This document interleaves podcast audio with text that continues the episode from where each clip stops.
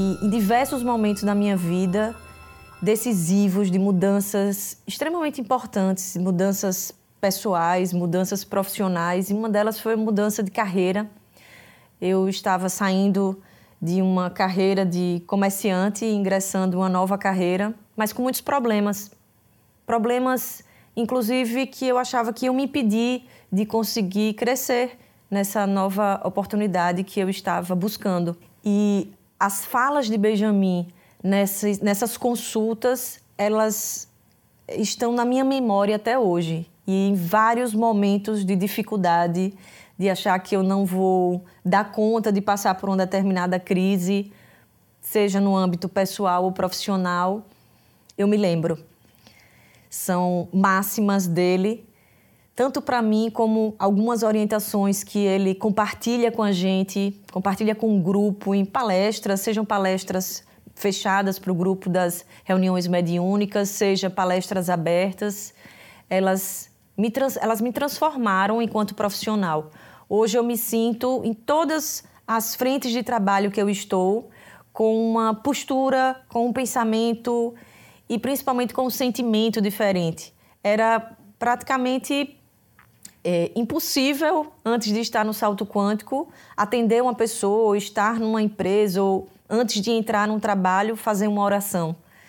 Hoje em dia, muitas vezes, nos momentos difíceis ou nos momentos que as pessoas compartilham comigo algumas experiências, o fato de Benjamin ter me ajudado muito nessas mudanças e nas crises que eu passei, me prepararam para ajudar essas pessoas, né, que eu me disponho a ajudar dentro do que está no meu alcance, nas, mesmo com minhas limitações. Ter a oportunidade de estar com Benjamin, ter a oportunidade de ouvi-lo, de dele estar ali disponível, né, para os meus assuntos, para os meus sentimentos. O que é isso? O que é que daqui a 20, 30, 50 anos isso vai representar? Porque nós não sabemos ainda quem é Benjamin. Nós sabemos uma parte diminuta. Nós não conseguimos alcançar o espírito de envergadura elevada e a nobreza dele. Nós não temos essa condição. Mas é felicitador, é inspirador e eu sinto que nós fazemos de tudo enquanto grupo para aproveitar da melhor forma possível, ainda que errando, caindo, mas nos levantando como ele nos ensina também, deixando nosso ego de lado e abrindo os nossos corações para os seus ensinamentos. Isso, isso faz muita diferença no meu dia a dia. Eu estou estudando um, livro americano de, de autores que falam sobre liderança. Um dos poucos livros, raríssimos livros já falam sobre isso. Benjamin fala muito sobre isso, inclusive um dos princípios, né, quando ele falou o princípio da feminilidade, ele traz essa perspectiva da, da, da liderança com características da feminilidade, né, que nós estamos precisando disso. E se nós fizermos uma associação disso com os negócios atuais, a era de comando e controle nas organizações já era de competição acirrada, de só pensar em vantagem competitiva, mas sim estamos partindo cada vez mais para aquilo que os americanos chamam nas negociações de ganha-ganha, de todas as partes ganham e assim vamos ganhar sustentabilidade.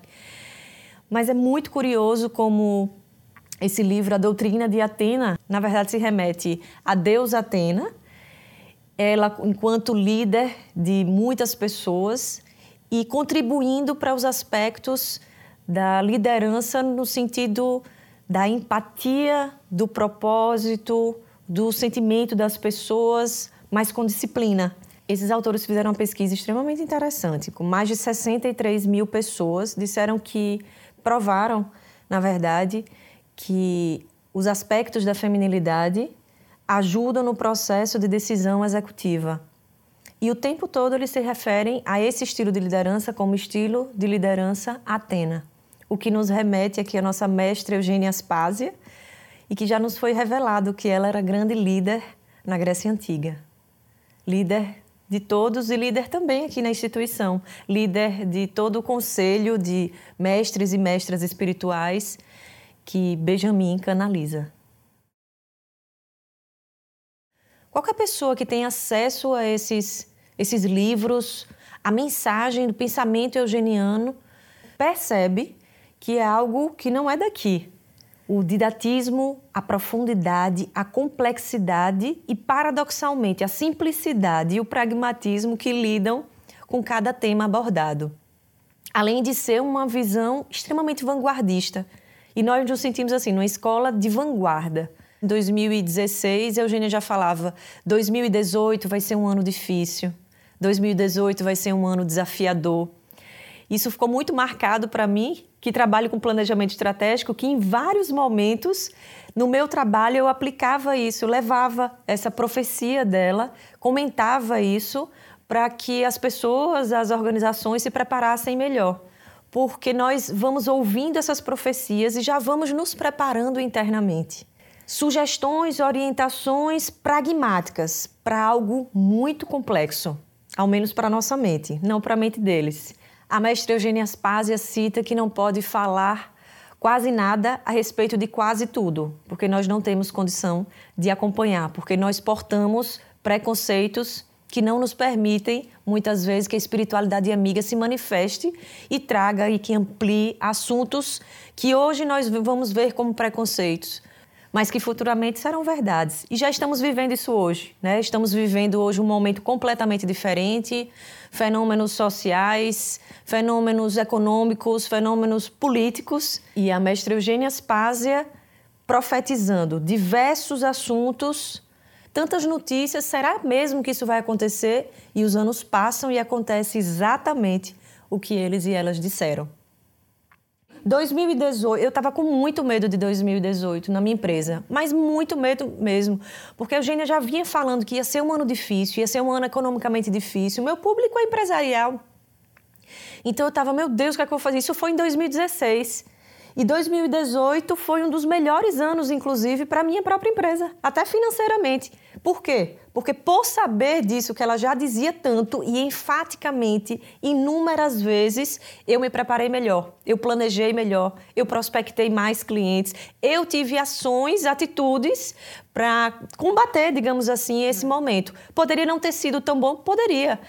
Mas muitas vezes não está nem passando por crise externa e uma empresa internamente está passando. E o quanto eu pude, eu levei isso para os meus clientes.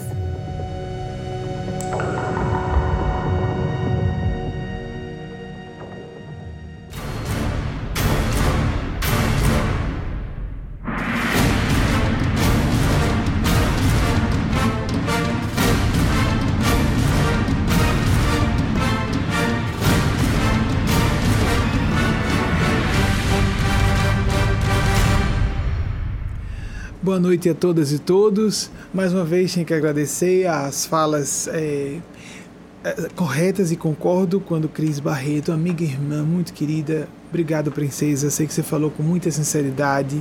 Não posso concordar com tudo, senão eu estaria mentindo para mim mesmo.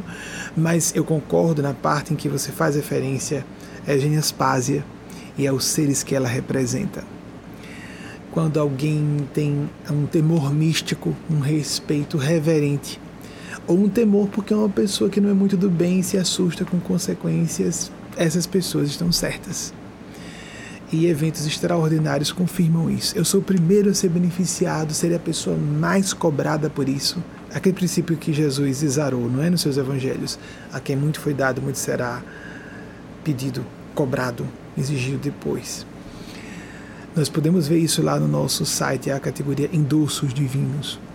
Mas muito obrigado, princesa. A equipe, uh, por, no correr dos últimos anos, no, a metade da década passada, foi bastante persistente, venceu meus argumentos, os meus argumentos contrários a essas publicações, até que saiu o primeiro documentário por causa do fenômeno das não mortes na época. Aí então se transformou em dois outros documentários uh, o primeiro original. E esses depoimentos vêm, às vezes para um pouquinho, porque aí tem o meu limite também, né? Então nós voltamos aos poucos e fazendo essa, cumprindo essa missão de dizer que quem eu represento e o discurso que eu represento, isso sim, deve ser ouvido, para que a gente ouça com atenção e se beneficie mais. Eu não vou demorar mais em nenhum preâmbulo e vou abrir a pergunta de vocês Quero ver o que Delano. Pronto, muito bem. Delano e Leilani e Luigi estão trazendo para gente.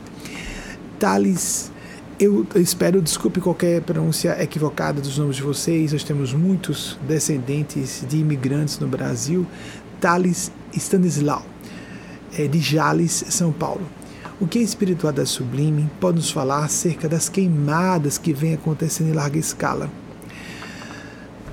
Assunto da hora, né, Thales? Eu não posso discutir que é, isso possa ser provocado.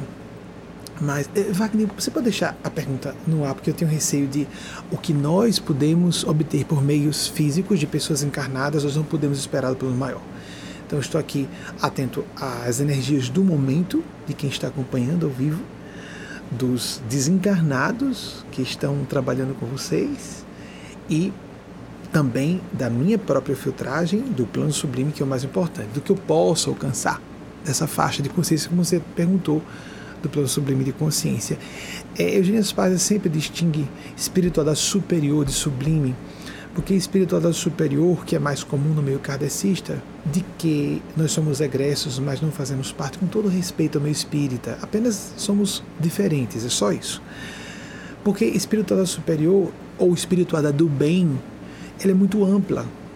Então nós precisamos entender apenas aquelas pessoas que todos devemos ser dedicadas ao bem. Mas existe uma espiritualidade que é quase angelical são seres tão à frente de nós, em termos de pensamento e sentimento, que nós podemos entender como é, supra-humanos. Então, essa espiritualidade sublime que nos supraordena como humanidade inteira, que nos orquestra eventos como estes. Aí, Thales, o que entre para todas e todos nós. É primeiro pavoroso vermos o desrespeito com os patrimônios ecossistemáticos.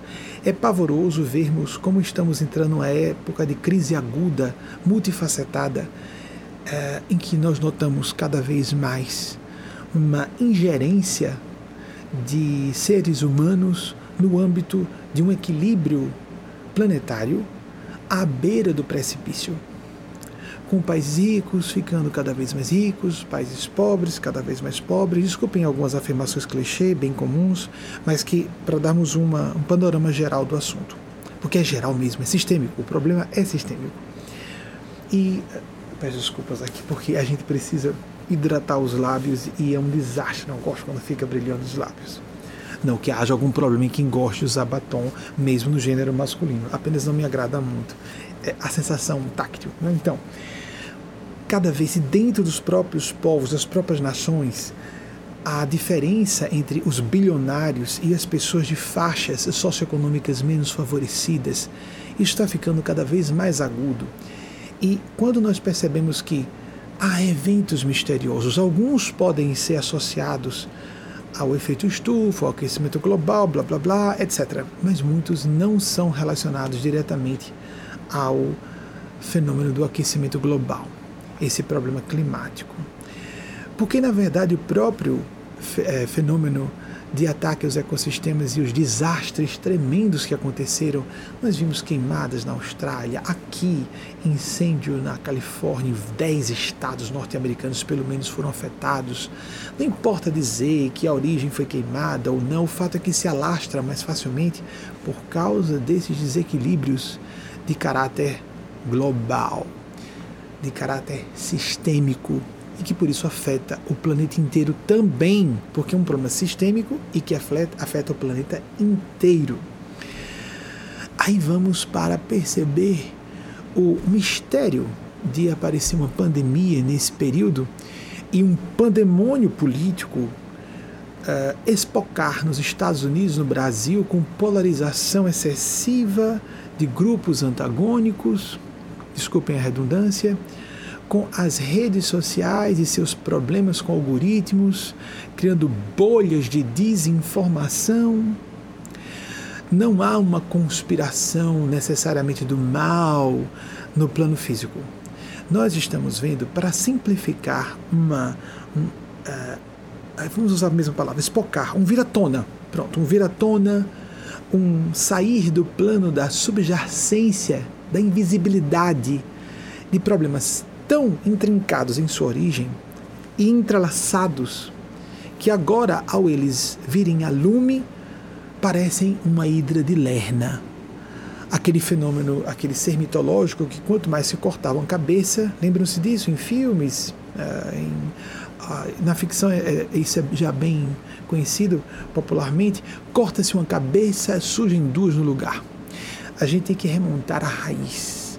E a raiz está na nossa falta de humanidade, na nossa falta de sensibilidade. Nós podemos falar isso que Cris, Cristiane Barreto, grande profissional na área dela de uh, consultoria de excelência no âmbito profissional e empresarial, conheço de perto, por isso posso falar. Fico muito satisfeito de perceber entre as pessoas próximas a mim muita gente muito capaz. Fico feliz por ver isso. Pessoas que estão nos buscando porque estão cansadas de ouvir discursos vazios fora daqui. É claro que há muita gente sincera e bem intencionada em outros ambientes, mas que estão presas a um dogmatismo e uma visão reacionária de mundo no campo espiritual que não condiz com o que a espiritualidade é. Espiritualidade tem que ser supraordenação. Espiritualidade tem que ser transcendentalidade, senão não é espiritualidade autêntica. Espiritualidade, quando se converte em um setor conservador, reacionário da sociedade, ela perverte a sua função há pessoas muito bem intencionadas e que estão fazendo o possível dentro das religiões convencionais, sem dúvida alguma. Mas há muita gente perdida com boas intenções, castrando-se, castrando outras pessoas e trabalhando contra o que a espiritualidade deve, em verdade, favorecer. Como, por exemplo, ela falou, Cris Barreto, sobre a feminilidade, é um dos paradigmas grandes pensadores há um bom tempo falam sobre isso, não é novidade apenas de Eugênia Aspásia, nossa mentora espiritual. A importância de vivermos os aspectos relacionados culturalmente, em termos civilizacionais, em termos de percepção individual, que nós atribuiríamos à feminilidade. Mas para não ficarmos aqui de novo na defesa da feminilidade, que é urgente e permanente, enquanto isso não se resolver, Vamos pensar em humanidade, em sensibilidade, porque há os críticos e há as críticas que dizem que vamos desvincular da feminilidade. Eu não creio que nós devamos parar com o movimento de combate à misoginia e de valorização e empoderamento da feminilidade, porque todos os outros problemas estarão sendo resolvidos juntos. O problema da dissociação entre civilização humana predadora dos ecossistemas é um dos corolários bizarros dessa visão patriarcal ultrapassada de que o homem submete a natureza como o macho submete a fêmea no reino animal. Um desses grandes filósofos do passado e dos mais importantes para criar essa nossa mundividência, se não me engano, foi Francis Bacon. Disse isso dessa forma, que a natureza deve ser submetida pelo homem como a, as mulheres são submetidas pelos homens.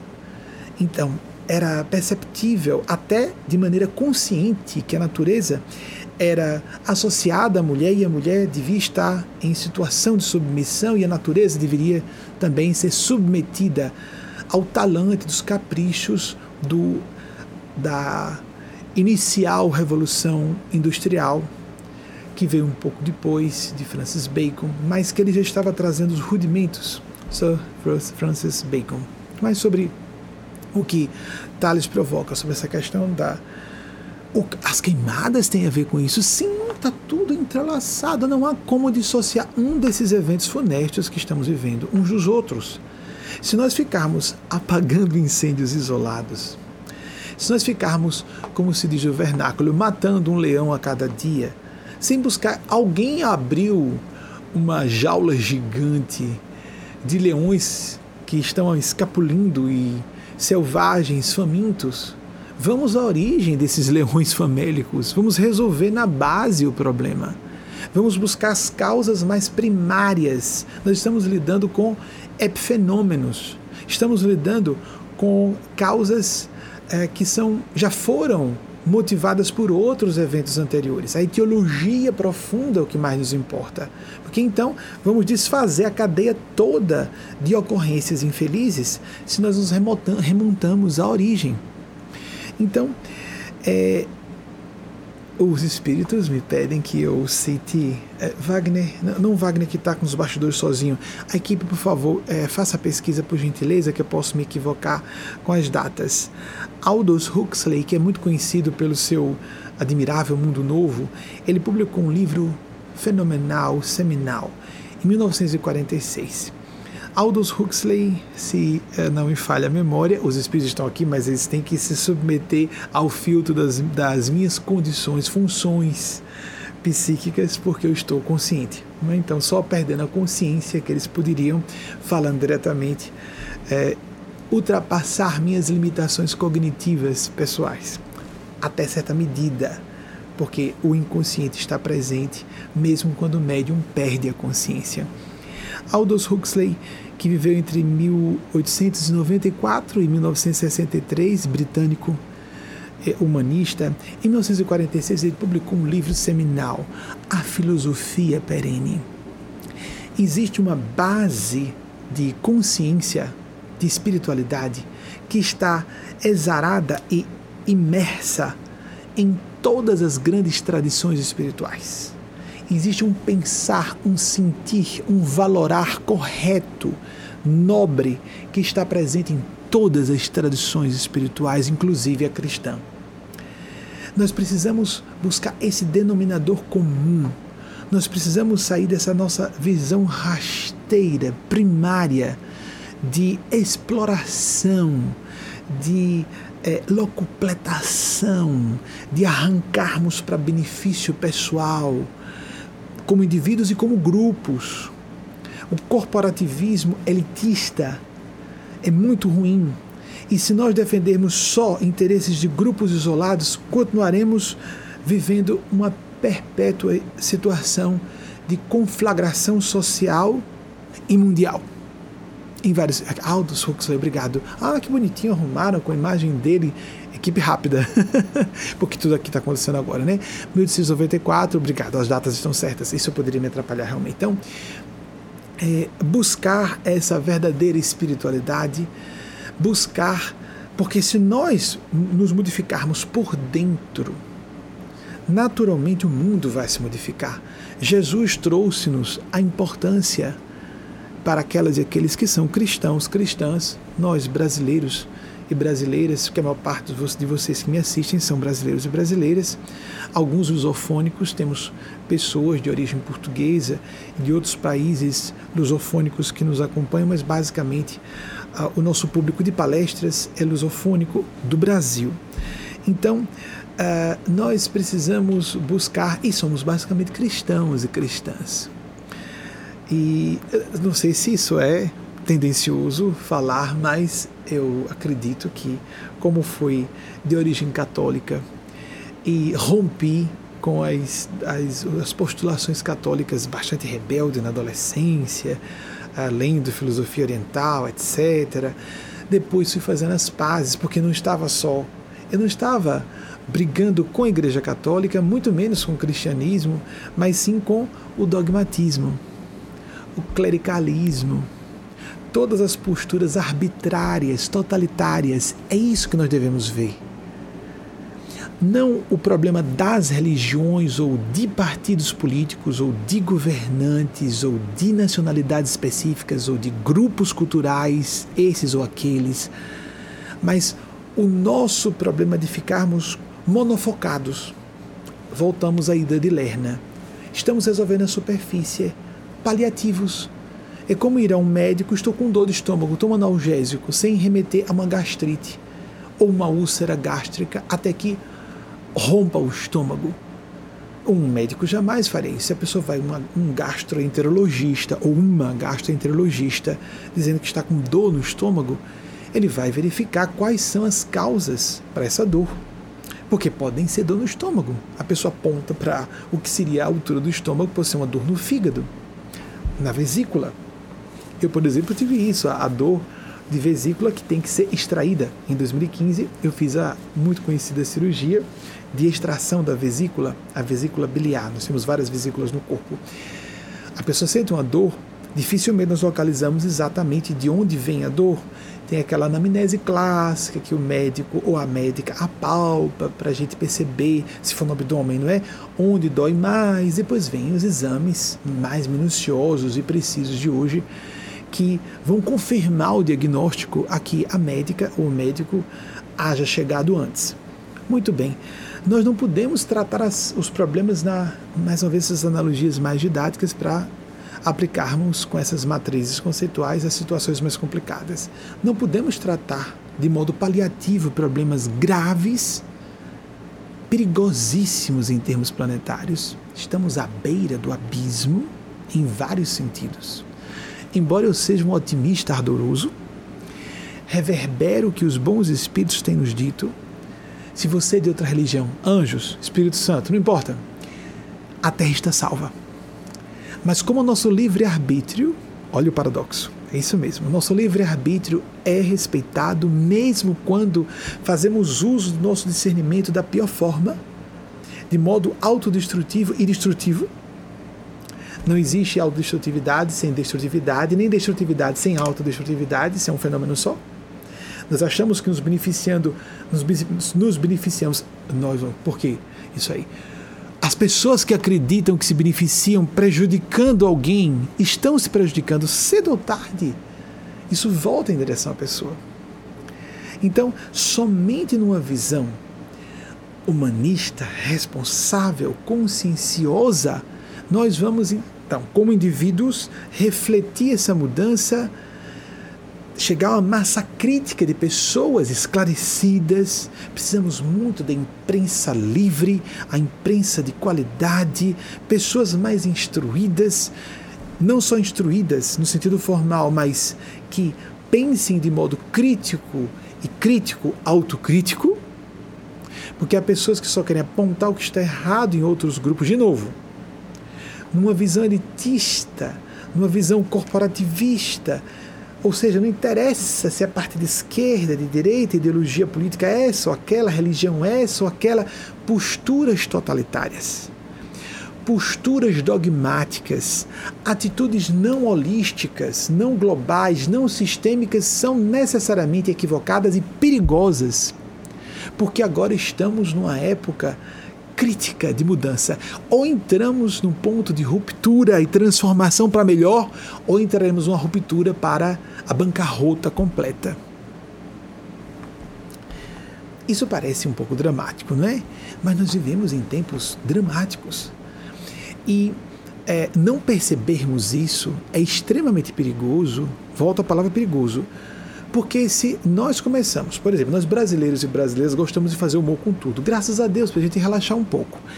Mas nós não podemos rir o tempo inteiro ou levar na esportiva o tempo inteiro assuntos que demandam uma observação criteriosa, acurada, uma é, momento de meditação e reflexão sobre quais são nossas responsabilidades relacionadas ao assunto e fica todo mundo empurrando de barriga a responsabilidade transferindo para terceiros.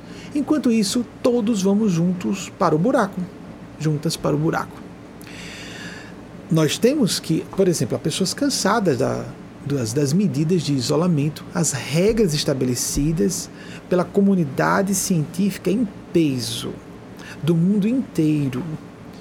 Os grandes epidemiologistas, virologistas ou infectologistas de forma mais ampla os grandes mais sérios organismos de ciência, de saúde, os veículos de imprensa sérios do mundo inteiro estão falando sempre a mesma coisa. E aí volta e meia vemos, graças à pressão política da, dos segmentos ignaros, os segmentos teimosos da população que querem politizar o que não tem nada a politizar, os governos relaxam as medidas e de novo volta o crescimento das infecções e volta a se fazer a quarentena.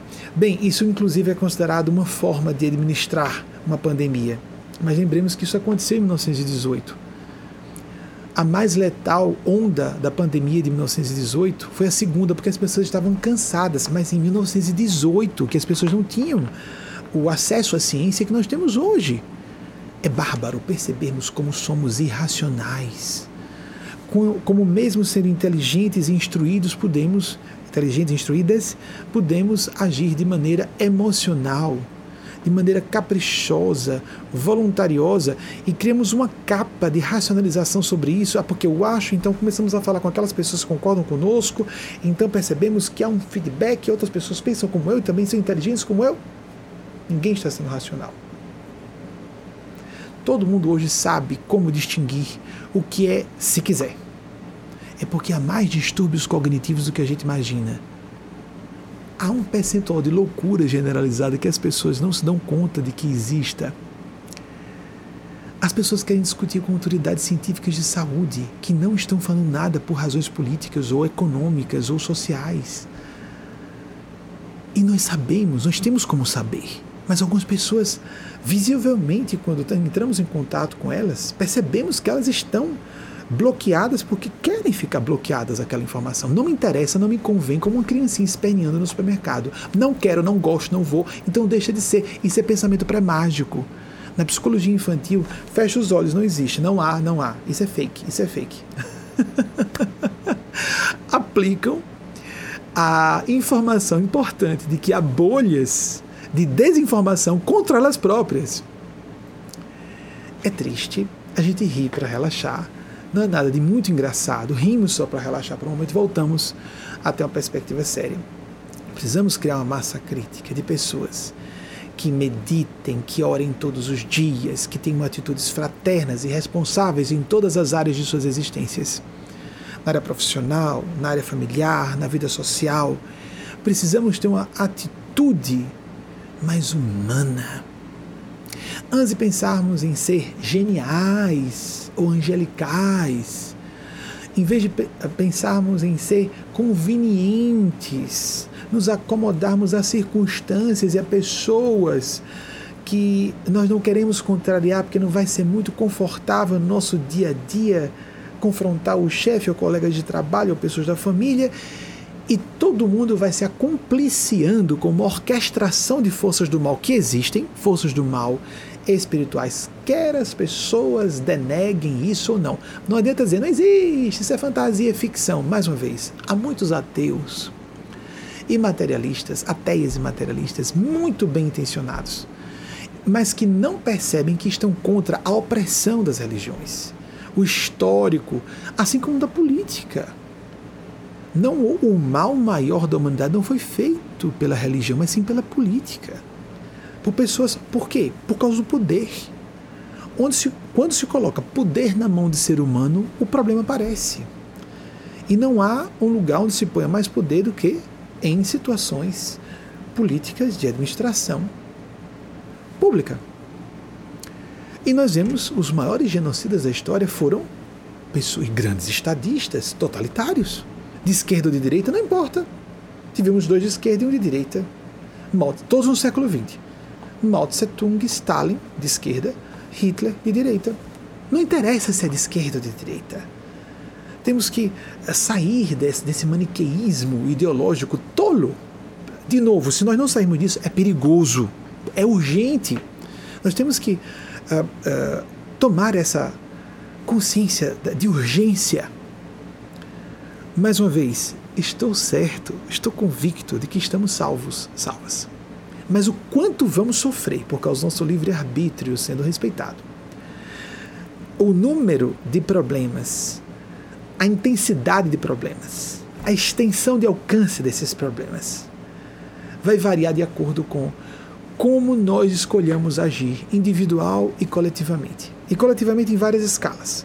Pequenas comunidades, como família, biológico ou não, de amigos e amigas, correligionários políticos religiosos, de grupos de desporto, etc., etc., ou até figuras de maior influência que utilizem de maneira judiciosa a sua influência. Mas todas e todos nós hoje, o, a, o poder de influência está muito pulverizado. As pessoas têm redes sociais, participam de redes sociais. use de modo judicioso o poder que foi colocado em suas mãos. Se é verdade, de fato, que há uma vigilância excessiva e uma indústria da atenção que nos manipula há muito tempo, isso é indiscutível, mas nós também temos o direito de participar, de agir. Não importa o quanto e quantas pessoas você influencie, todos nós somos influenciados, influenciadas e influenciamos. A questão é saber, e nós avaliaremos a nossa sintonia, qual a qualidade da nossa sintonia. Mesmo quando estamos em períodos diferentes da pandemia, em que apenas se considerarmos apenas contatos diretos pessoais, físicos, quantas pessoas nós com que nós interagimos durante a semana? Com quantas? Mas e pelas redes sociais? Com quantas? E no efeito dominó, o que nós podemos fazer? Nos mantendo em bolhas de desinformação em vez de sair delas e manter a voz da discordância como a egrégia juíza da Suprema Corte norte-americana, Ruth Ginsburg, que acabou de desencarnar um ser nobilíssimo do plano maior que reencarnou para trabalhar com as leis aqui nos Estados Unidos, a voz da discordância, a voz da divergência numa corte conservadora por circunstâncias político-históricas que não vale aqui diminuir, mas quem quiser pode pesquisar isso aí. Manter a o estado combativo, o espírito, o estado como estado espírito, combativo para o bem. Dizer que não existe esse estado de batalha é, não é realista. Nós estamos numa situação de labuta, que é trabalho e luta concomitantemente. Jesus disse que não veio trazer a paz, mas a espada. Ele disse que quando chegasse, veja só, ele, como Jesus, o Espírito que representava a voz da verdade para a terra, para quem quiser nos acompanhar, eu acho que é uma questão lúcida. Eu combati, eu achei que era um absurdo um homem dizer. Aos 14 anos eu falei isso no colégio católico. Né? Alguns colegas ficaram assustados. É, como é que é? Eu vi um homem que diz: Eu sou o caminho, a verdade e a vida. Se não vier por mim, não vai ver a Deus. Esse, como é que é, gente? Se alguém falasse aqui hoje, você ia seguir? Mas a questão é que ele era. Ele não só disse isso. Ele mandou calar as tempestades. Ele realizou prodígios que identificaram que ele era aquela pessoa que estava canalizando de modo puro um discurso que, se eu aqui sou um canalizador assim, bem direto, ele era o próprio que desceu para isso. Um ser crístico por excelência para ser a voz da verdade para a terra. Ele disse que quando essa luz do esclarecimento e da mudança de um padrão de consciência acontecesse no ambiente, o ambiente entraria em divisão. Qualquer ambiente. Ele falou de famílias, por exemplo. Dois ficarão contra três, três ficarão contra dois. Por quê? Porque nós perdemos sintonia. Porque as pessoas são livres. Porque se nós passamos a ter interesses e valores diferentes e alguém não nos acompanha, ou nós nos afastamos, ou vamos viver a base de ofensas recíprocas. Não é verdade? Em agrupamentos de amigos. Às vezes, apenas a prosperidade material pode fazer isso. Ou a prosperidade acadêmica. Uma pessoa estuda mais, se prepara mais, começa a perder um papo agradável com quem antes se comprazia em estar com aquelas pessoas. Mais uma vez, eu sei que parece muito esquisito falar de queimadas de forma tão ampla assim, mas é isso mesmo.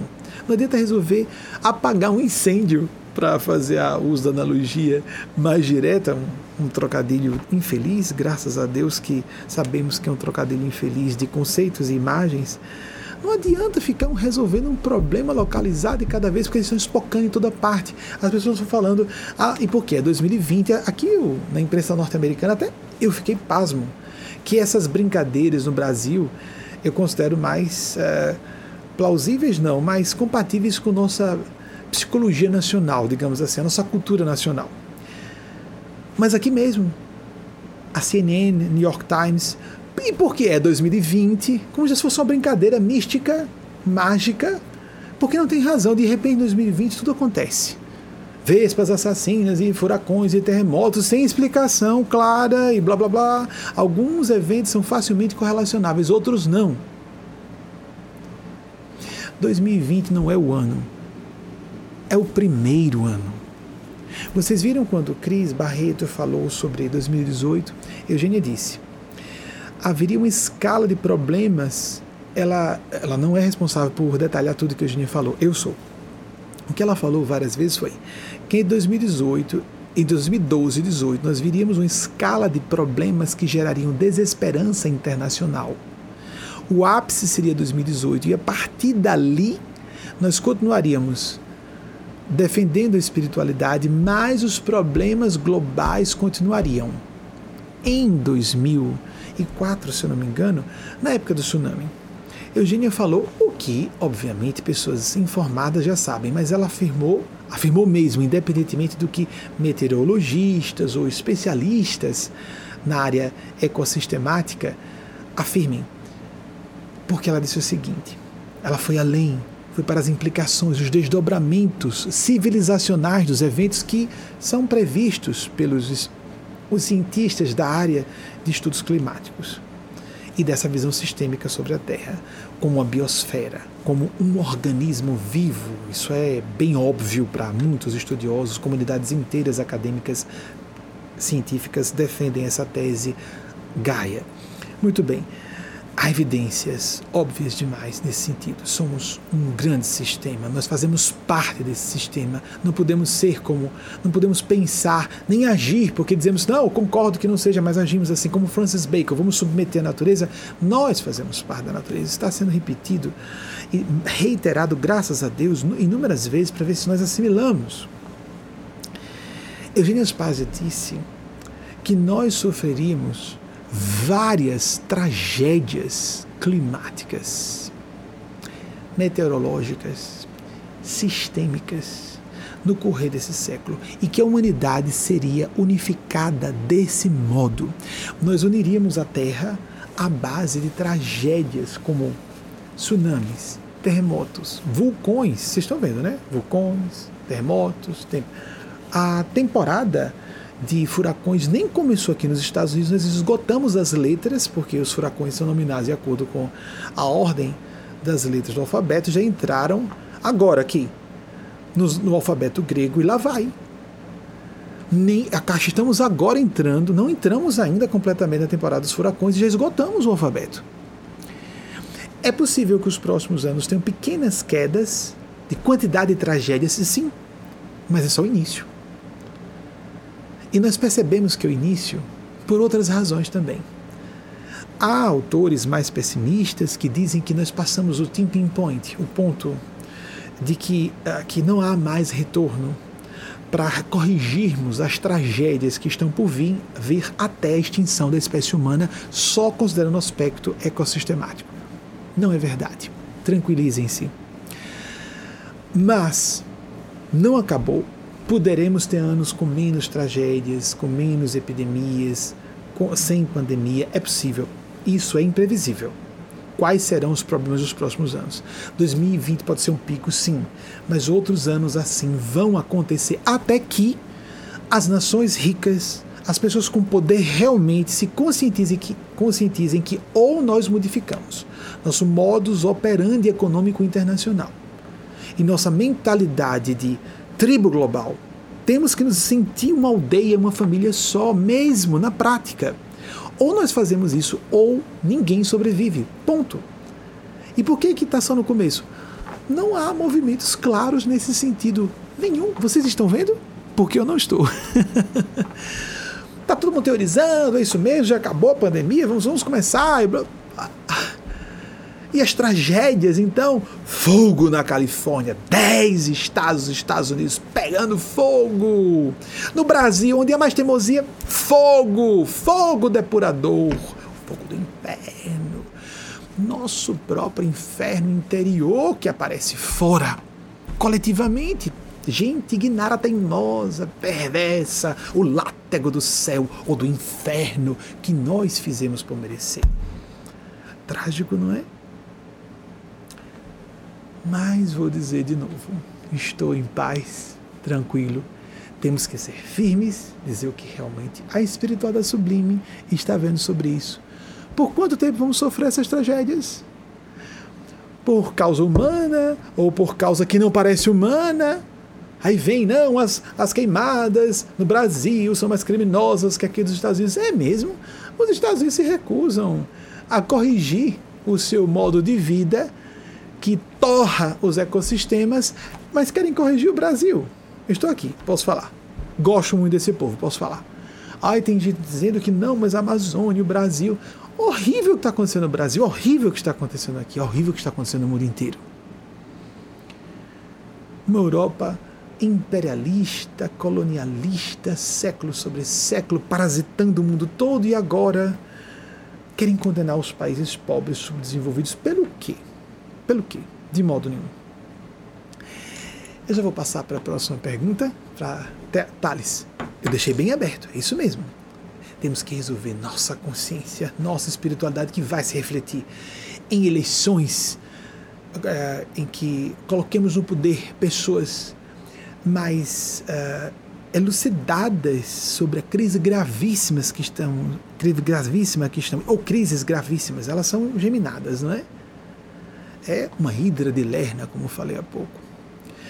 Que nós saiamos desse horror. Vamos ver oração. Quando eu falei de essa massa crítica, o que nós todas e todos podemos fazer?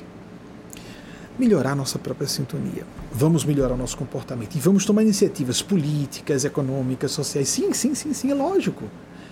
Mas temos que começar pelo eixo.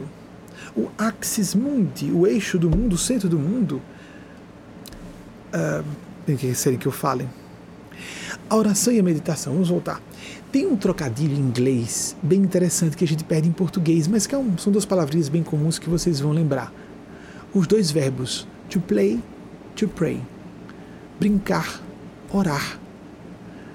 As pessoas entendem normalmente, pela formação religiosa convencional, que orar é um sacrifício, vou ficar de joelhos, é uma obrigação para ser bonzinho. Não, é a fonte da vida.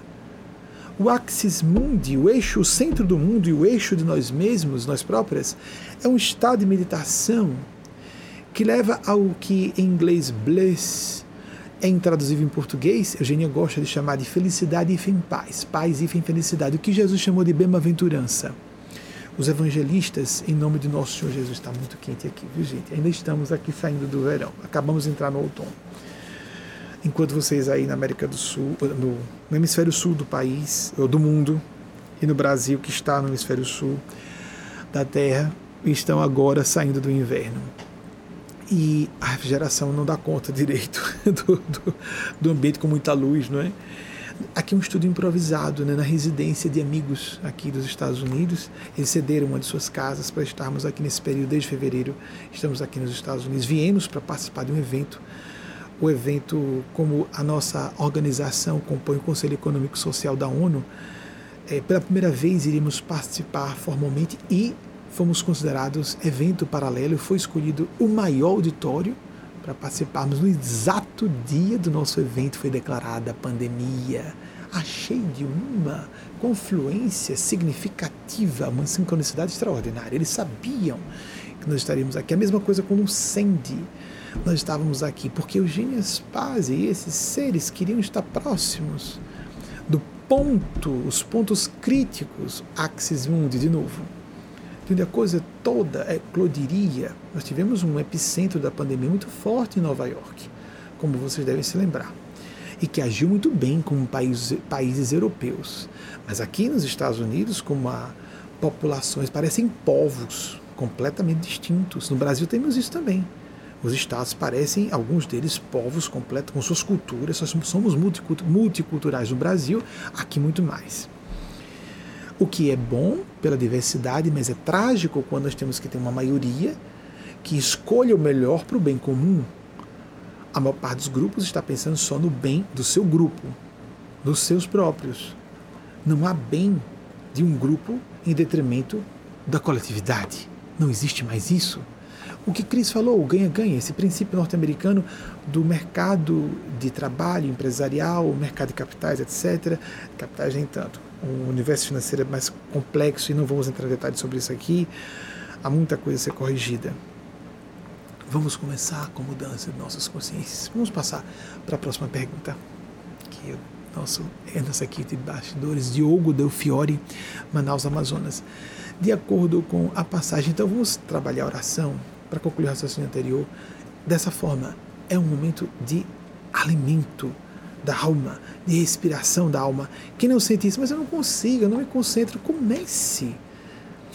Quem tem memória infantil, que nem todas as pessoas têm a memória clara anterior a, aos sete anos de idade, mas há um percentual das pessoas, como eu pertenço a esse grupo, que tem essa memória. Vocês se lembram quando vocês tinham uma mãozinha é, sem coordenação, sem firmeza para escrever? Como era difícil escrever? Como era difícil ler? Eu achava tão complexo, mágico, místico. Aí, quando meu pai biológico abria né, uma revista, um jornal para mim, me aproximava. Nunca vou conseguir fazer isso.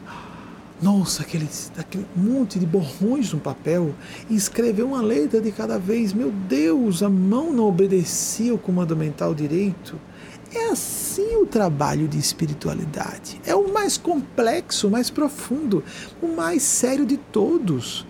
Tem que haver prática, persistência, senão nós não vamos nos alfabetizar espiritualmente. Ah, na parte da prática, é uma atividade psicomotora, mas também é cognitiva. Tanto que quando a pessoa escreve à mão, ela usa mais regiões do cérebro do que quando digita. Um teclado, por exemplo. Há uma, um dado curiosíssimo. Ouvi quem fizesse esse levantamento da Inglaterra, que no passado de uma geração só, descobriu-se que as, uh, os, uh, os uh, trabalhos de término de curso, de graduação, as dissertações, as teses de doutorado estavam ficando progressivamente piores. Mas, assim, claramente houve uma piora dramática de uma geração para outra. Sabe o que foi que descobriram? Porque estava todo mundo digitando suas teses, seus, suas dissertações, tese de doutorado, dissertação, isso é só o trabalho de conclusão de curso, né? A pessoa está lá, tá, tá, tá, tá, tá, tá, tá. E o que acontece? Muito blá blá blá e pouco conteúdo. As pessoas ficam mais prolixas porque elas estão usando menos regiões do cérebro. E aí tem gente propondo que a gente uh, é, elimine a alfabetizada desde o nível do básico, pré-escolar, o exercício da escrita. Nós queremos mediocrizar as pessoas, torná-las cada vez mais dependentes da tecnologia, é isso mesmo? Cada vez mais pessoas perdem até a capacidade de. A sua caligrafia vai ficando cada vez pior e elas não querem pegar, é preguiçoso, não é? É, preguiça. Não, quer, não querem pegar numa caneta, num lápis. Muitas vezes as minhas psicografias eu faço com lápis grafite. sobre papel. Nem sempre. Meu trabalho muito mais é não psicográfico. Mas vejam porque as pessoas saíram de utilizar mais plenamente o seu cérebro. Temos que utilizar nossas multifunções. Assim nós seremos mais completos, mais lúcidos, lúcidas, completas e felizes por consequência teremos, é, poder, seremos capacitados, capacitadas a tomar decisões mais lastreadas em evidências, em raciocínios claros, em checagem dos efeitos para que mudemos de rota sempre que necessário, façamos correção de rota toda hora. Bem, voltando. Agora a pergunta de Diogo Del Fiore, que já tinha anunciado, Manaus, Amazonas. De acordo com a passagem de João, capítulo 14, versículo 26, mas o Paráclito, o Espírito Santo, que o Pai enviará em meu nome, ensinar-vos-á todas as coisas e vos recordará de tudo o que vos tenho dito. O que é o Paráclito? Diogo, eu gostei muito de dizer o que é e não quem é, porque pode ser um quem, pode ser um que. Algumas tradições cristãs clássicas dizem que o Paráclito foi aquele momento do Pentecostes em que Maria Cristo, reunida com os apóstolos, em prece, com a presença dela, todos saíram realizando fenômenos semelhantes ao que Jesus, aos que Jesus realizava. Interessante, não é? Jesus passou um ano e meio, raça de víboras, até quando estarei convosco, até quando vos hei de aturar. Geração incré, ó oh, geração incrédula e perversa, até quando vos hei de sofrer. Aí Maria se reúne com todo mundo em prece, e aí sai todo mundo realizando os prodígios. Passa 50 dias, foi Pentecostes, né? 50 dias e sai todo mundo realizando aqueles prodígios todos. Então, bem, cada um conclua à vontade. Foi ela quem pediu que Jesus fizesse seu primeiro prodígio nas bodas de Caná. E ele, mulher, que temos com isso? Mulher da Bíblia. E a Vé disse: Porém, inimizade entre ti, a serpente, a força do mal. Serpente no significado de força do mal, porque tem serpente significado mitológico de sabedoria também. E a mulher. E Maria aparece muito nas iconografias religiosas, pisando a cabeça do mal em forma de serpente. Nós vamos nos salvar pela feminilidade divinizada, ou a divindade feminina, ou a divindade materna, a visão da maternidade divina, a visão integrada, social, ecossistemática, etc, etc, etc. Essa é a minha visão sobre Paráclito. Mas todas as interpretações simbólicas estão corretas. Foi aquele momento, sim. São Francisco de Assis, recentemente tocamos esse assunto, Diogo, eu acredito que você não tenha tido acesso a isso, porque você não pertence ao nosso grupo, tá? Eu, é, me recordo seu nome ser um dos nomes que foram cotados para adentrar o nosso grupo fechado das palestras, as três palestras fechadas da semana para os as nossas reuniões mediúnicas. Então você não recebeu, mas nós falamos sobre isso, exatamente sobre isso. Talvez por isso a equipe tenha escolhido sua pergunta. Será que São Francisco de Assis foi o Paráclito quando ele veio renovar uma decadente igreja cristã. Não havia divisão propriamente de igrejas evangélicas e católicas. Havia a católica e as evangélicas. Existia já algumas, uh, de, uh, vamos dizer, algumas divisões dentro do seio católico. Não eram muito claras essas divisões.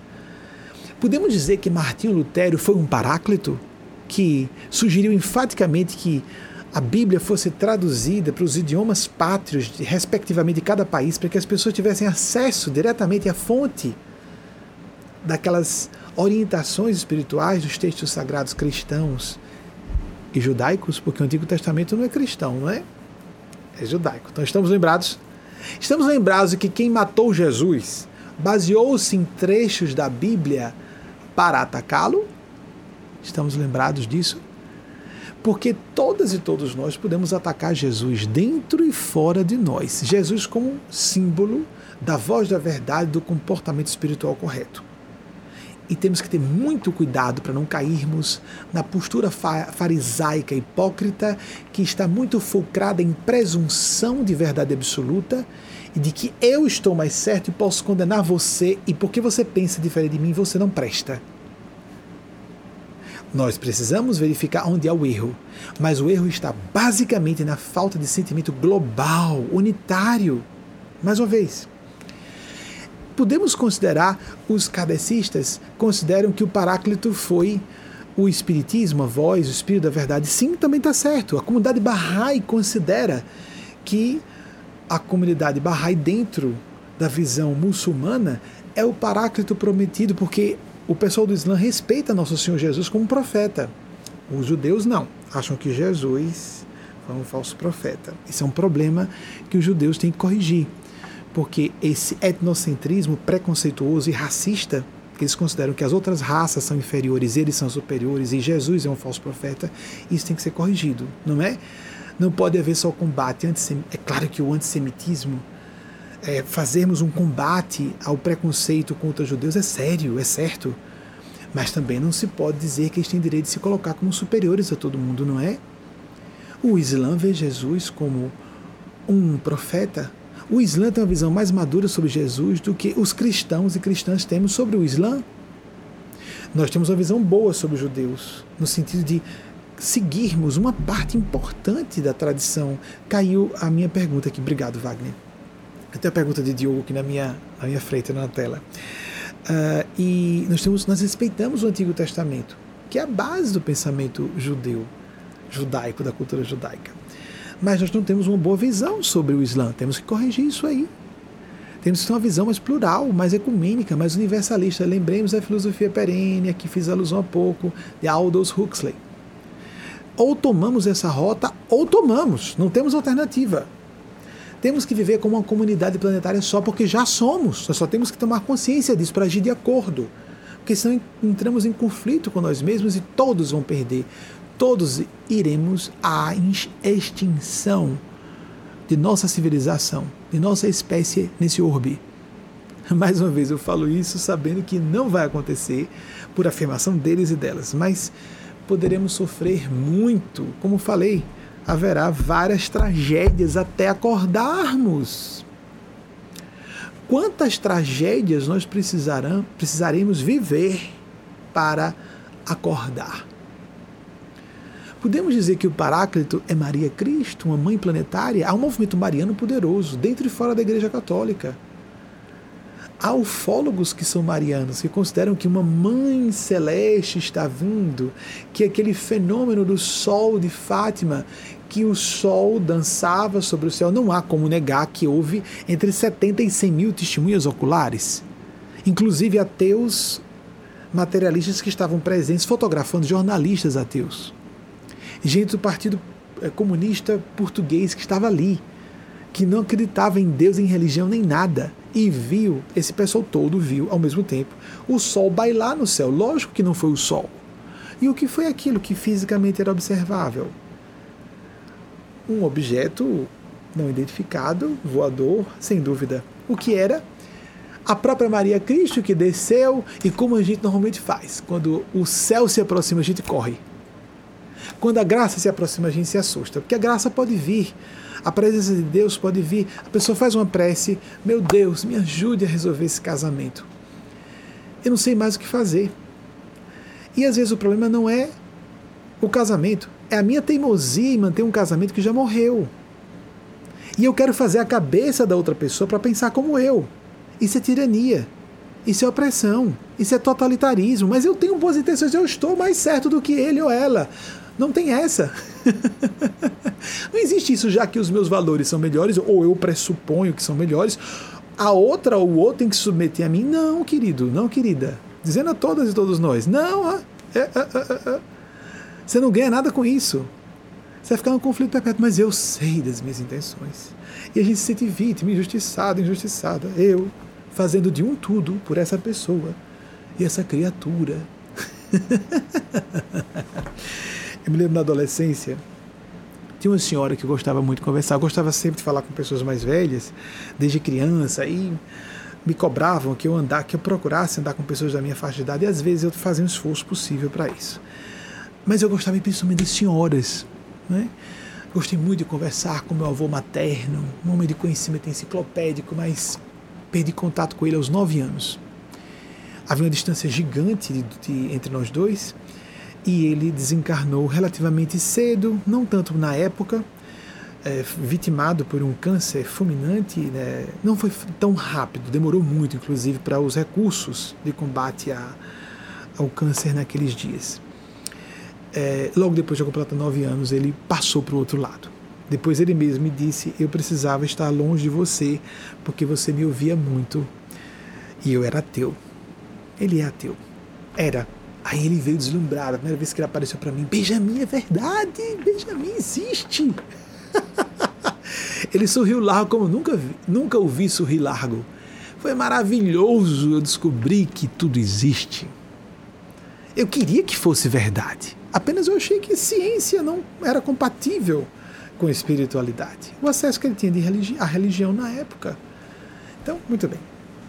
Uma senhora veio falar comigo sobre essa história do oh meu Deus, ajude-me. E se a gente for muito sincero, de repente, o parceiro ou a parceira, depois de fazermos uma prece, prece sincera, age de forma terrivelmente ofensiva conosco, ou nós descobrimos uma um segredo cabeludo, usar uma expressão vernacular. Mas é assim, Deus, ó oh Deus, traidor, traidora eu fiz uma prece, eu acreditei, you thought, eu acreditei, believe, to believe. Nós não temos que acreditar, nós temos que saber ser e agir corretamente. Eu oro sinceramente e Deus mostra mais. E a espiritualidade mostra mais. Saia dessa, acabou. Acabou. Ou então aceite, para de reclamar. Tem duas opções. Resigne-se. Eu conheço pessoas que vivem heroicamente em relacionamentos muito difíceis e não é, porque também não podemos generalizar. Se há conflito, cai fora. Se há conflito, cai fora. Nós temos que aprender a conviver com as diferenças. Eu estou numa situação de casamento difícil, um casamento igualitário, que não tem filhos, com uma diferença interetária grave, uma geração. Quando eu comecei meu relacionamento com Wagner, eu tinha, estava na iminência de fazer 38 anos ele 20. Meu Deus, como isso vai dar certo? Mas eu sabia por aqui, por aqui principalmente, que era. Nossa, vai ser muito difícil, porque heterossexuais que têm filhos e filhas, vocês não sabem o que é manter um relacionamento longo no universo igualitário. Não há filhos, não há filhas, só dois adultos ou duas adultas, a não ser aqueles que adotam ado é, crianças ou geram crianças biologicamente, as, as mulheres e homens também podem fazer isso no universo LGBT. Temos que aprender a nos aturar em nossos defeitos e a pessoa nos aturar também e administrar, criar universos de diálogo, a tal da DR, a discussão de relacionamento, que existe em todos os relacionamentos, familiares, profissionais, abrirmos-nos às discussões, no bom sentido, foco, não em dizer eu estou certo e você está errado, foco em solucionar a questão. Vamos pensar dessa forma, foco no bem comum. Mas chega um momento que a gente percebe que não dá. As bases de caráter ou de valores são inconciliáveis. E não adianta dizer eu estou à frente, sou melhor, outra não. Pode ser que eu tenha razão, e daí? Então, se eu tenho razão, estou à frente. Eu tenho que ter a dignidade de perceber isso antes da outra pessoa e dizer: Fulano, Fulana, lamentavelmente terminou. Lamentavelmente a gente vai ter que terminar a nossa relação. Pronto. Ah, então um pesadelo para mim. Para outra pessoa também. Mas eu estou certo. Que bobagem. Quem está com a razão? Vamos parar disso. Eu estou com razão e o outro está sem razão. Onde está a razão? Às vezes, em tornar mais objetivo, prático o que já existe: a separação. Lutar para manter relacionamentos quanto pudermos. Lutar pela harmonização de grupos quanto pudermos. Mas um afastamento relativo propicia que a ruptura não seja definitiva por que ficarmos todos os dias nos encontrando com pessoas que não podemos ver todos os dias? Eu me recordo, então, voltando aos dois episódios. Um da adolescência, que disse uma senhora, que eu gostava muito de conversar. Me permitam é, trazer um episódio da minha experiência pessoal, porque a gente fala com mais segurança. Uma senhora muito doce, muito amável, ela falava entre os dentes, ela só sussurrava, era uma dificuldade para ouvi-la. Achava muito doce, eu gostava, porque pelo meu temperamento forte, querendo dizer agressivo, eu tenho acesso à minha agressividade. Todas as pessoas têm. Apenas algumas pessoas são introvertidas e implodem num câncer, num problema reumatológico grave, num problema uh, depressivo sério, nas dissimulações. Mas todas as pessoas têm agressividade. Agressividade não é maldade. Agressividade é uma força à ação. E, mas eu gostava, na época eu não tinha consciência disso. Mas, ah, uma pessoa calma, né? eu queria ser mais calma, como essa senhora. E ela sempre sussurrava, cesseava. Depois eu vi que era como uma serpente. Então eu falei sobre o marido, que eu tinha boa, boa impressão do esposo dela, tenho, embora eu preferisse falar com as senhoras. Mas, nossa, mas eu tenho boa impressão do seu marido. Aí ela, começou, ela regalou os olhos e disse com a mesma voz dúcida como se fora o eco de vozes angelicais. Ele é um monstro, Benjamin. Arregalava os olhos. É um monstro. E ficou repetindo: é um monstro. E não explicou nada. Você não faz. A gente não pode fazer uma. No, mesmo em caráter de confidência, uma afirmação dessa sem explicar por quê. Ah, certo. É um monstro, dona Fulana. Eu lembro do nome dela, inclusive. Porque é um monstro.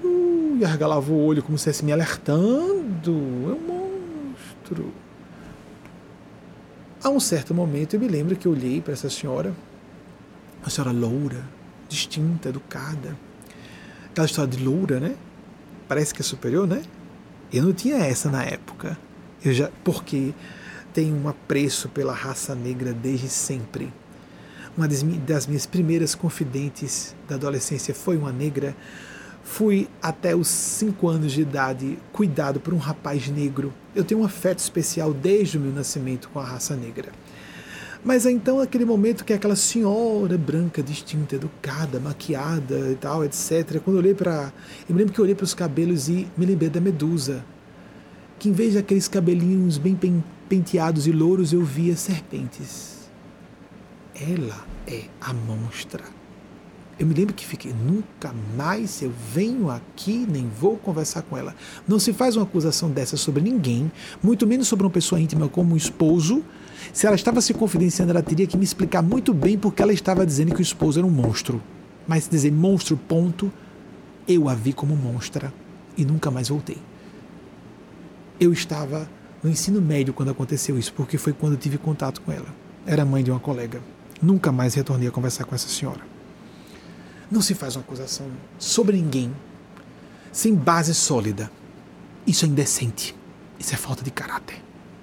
E principalmente a pessoa está doce, hipócrita, falsa, mentirosa.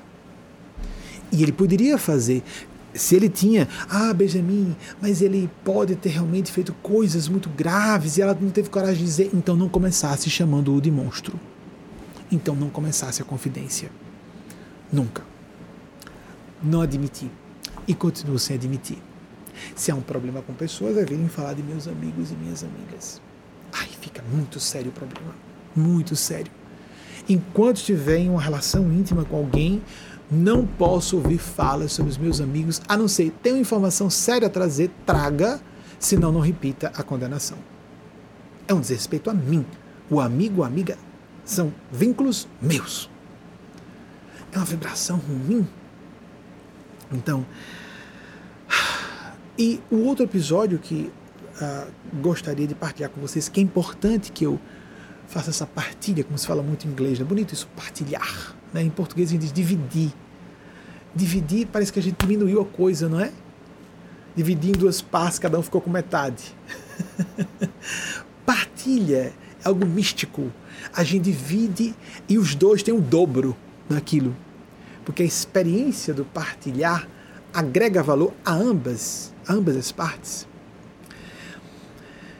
Em consultório, eu comecei, passei algum tempo aconselhamento uh, profissional entre uh, os entre 1997 e o final, finalzinho dos anos 2000, retornei algumas vezes no início da década de 2010. Ao todo, eu arredondo para 15 anos. Não, che não cheguei a completar 15 anos disso. Não era minha vocação, mas foi uma forma de dignificar minha dedicação exclusiva ao trabalho espiritual. Evitava transes mediúnicos, porque eu tinha essa dificuldade de uh, transe mediúnico e trabalho espiritual e não se pode vender. Jesus disse, quando ele falou que dá de graça o que de graça receber, diz que o trabalhador é digno de seu salário. E todos os apóstolos, com exceção de Paulo, só trabalhavam na divulgação do Evangelho. E o próprio Jesus, podem observar, está nos Evangelhos. Nós podemos seguir Paulo e ser paulinos, se quisermos. Mas há pessoas, e em todas as tradições religiosas, não só cristãs, mas do Oriente, existem aqueles que se dedicam exclusivamente ao assunto.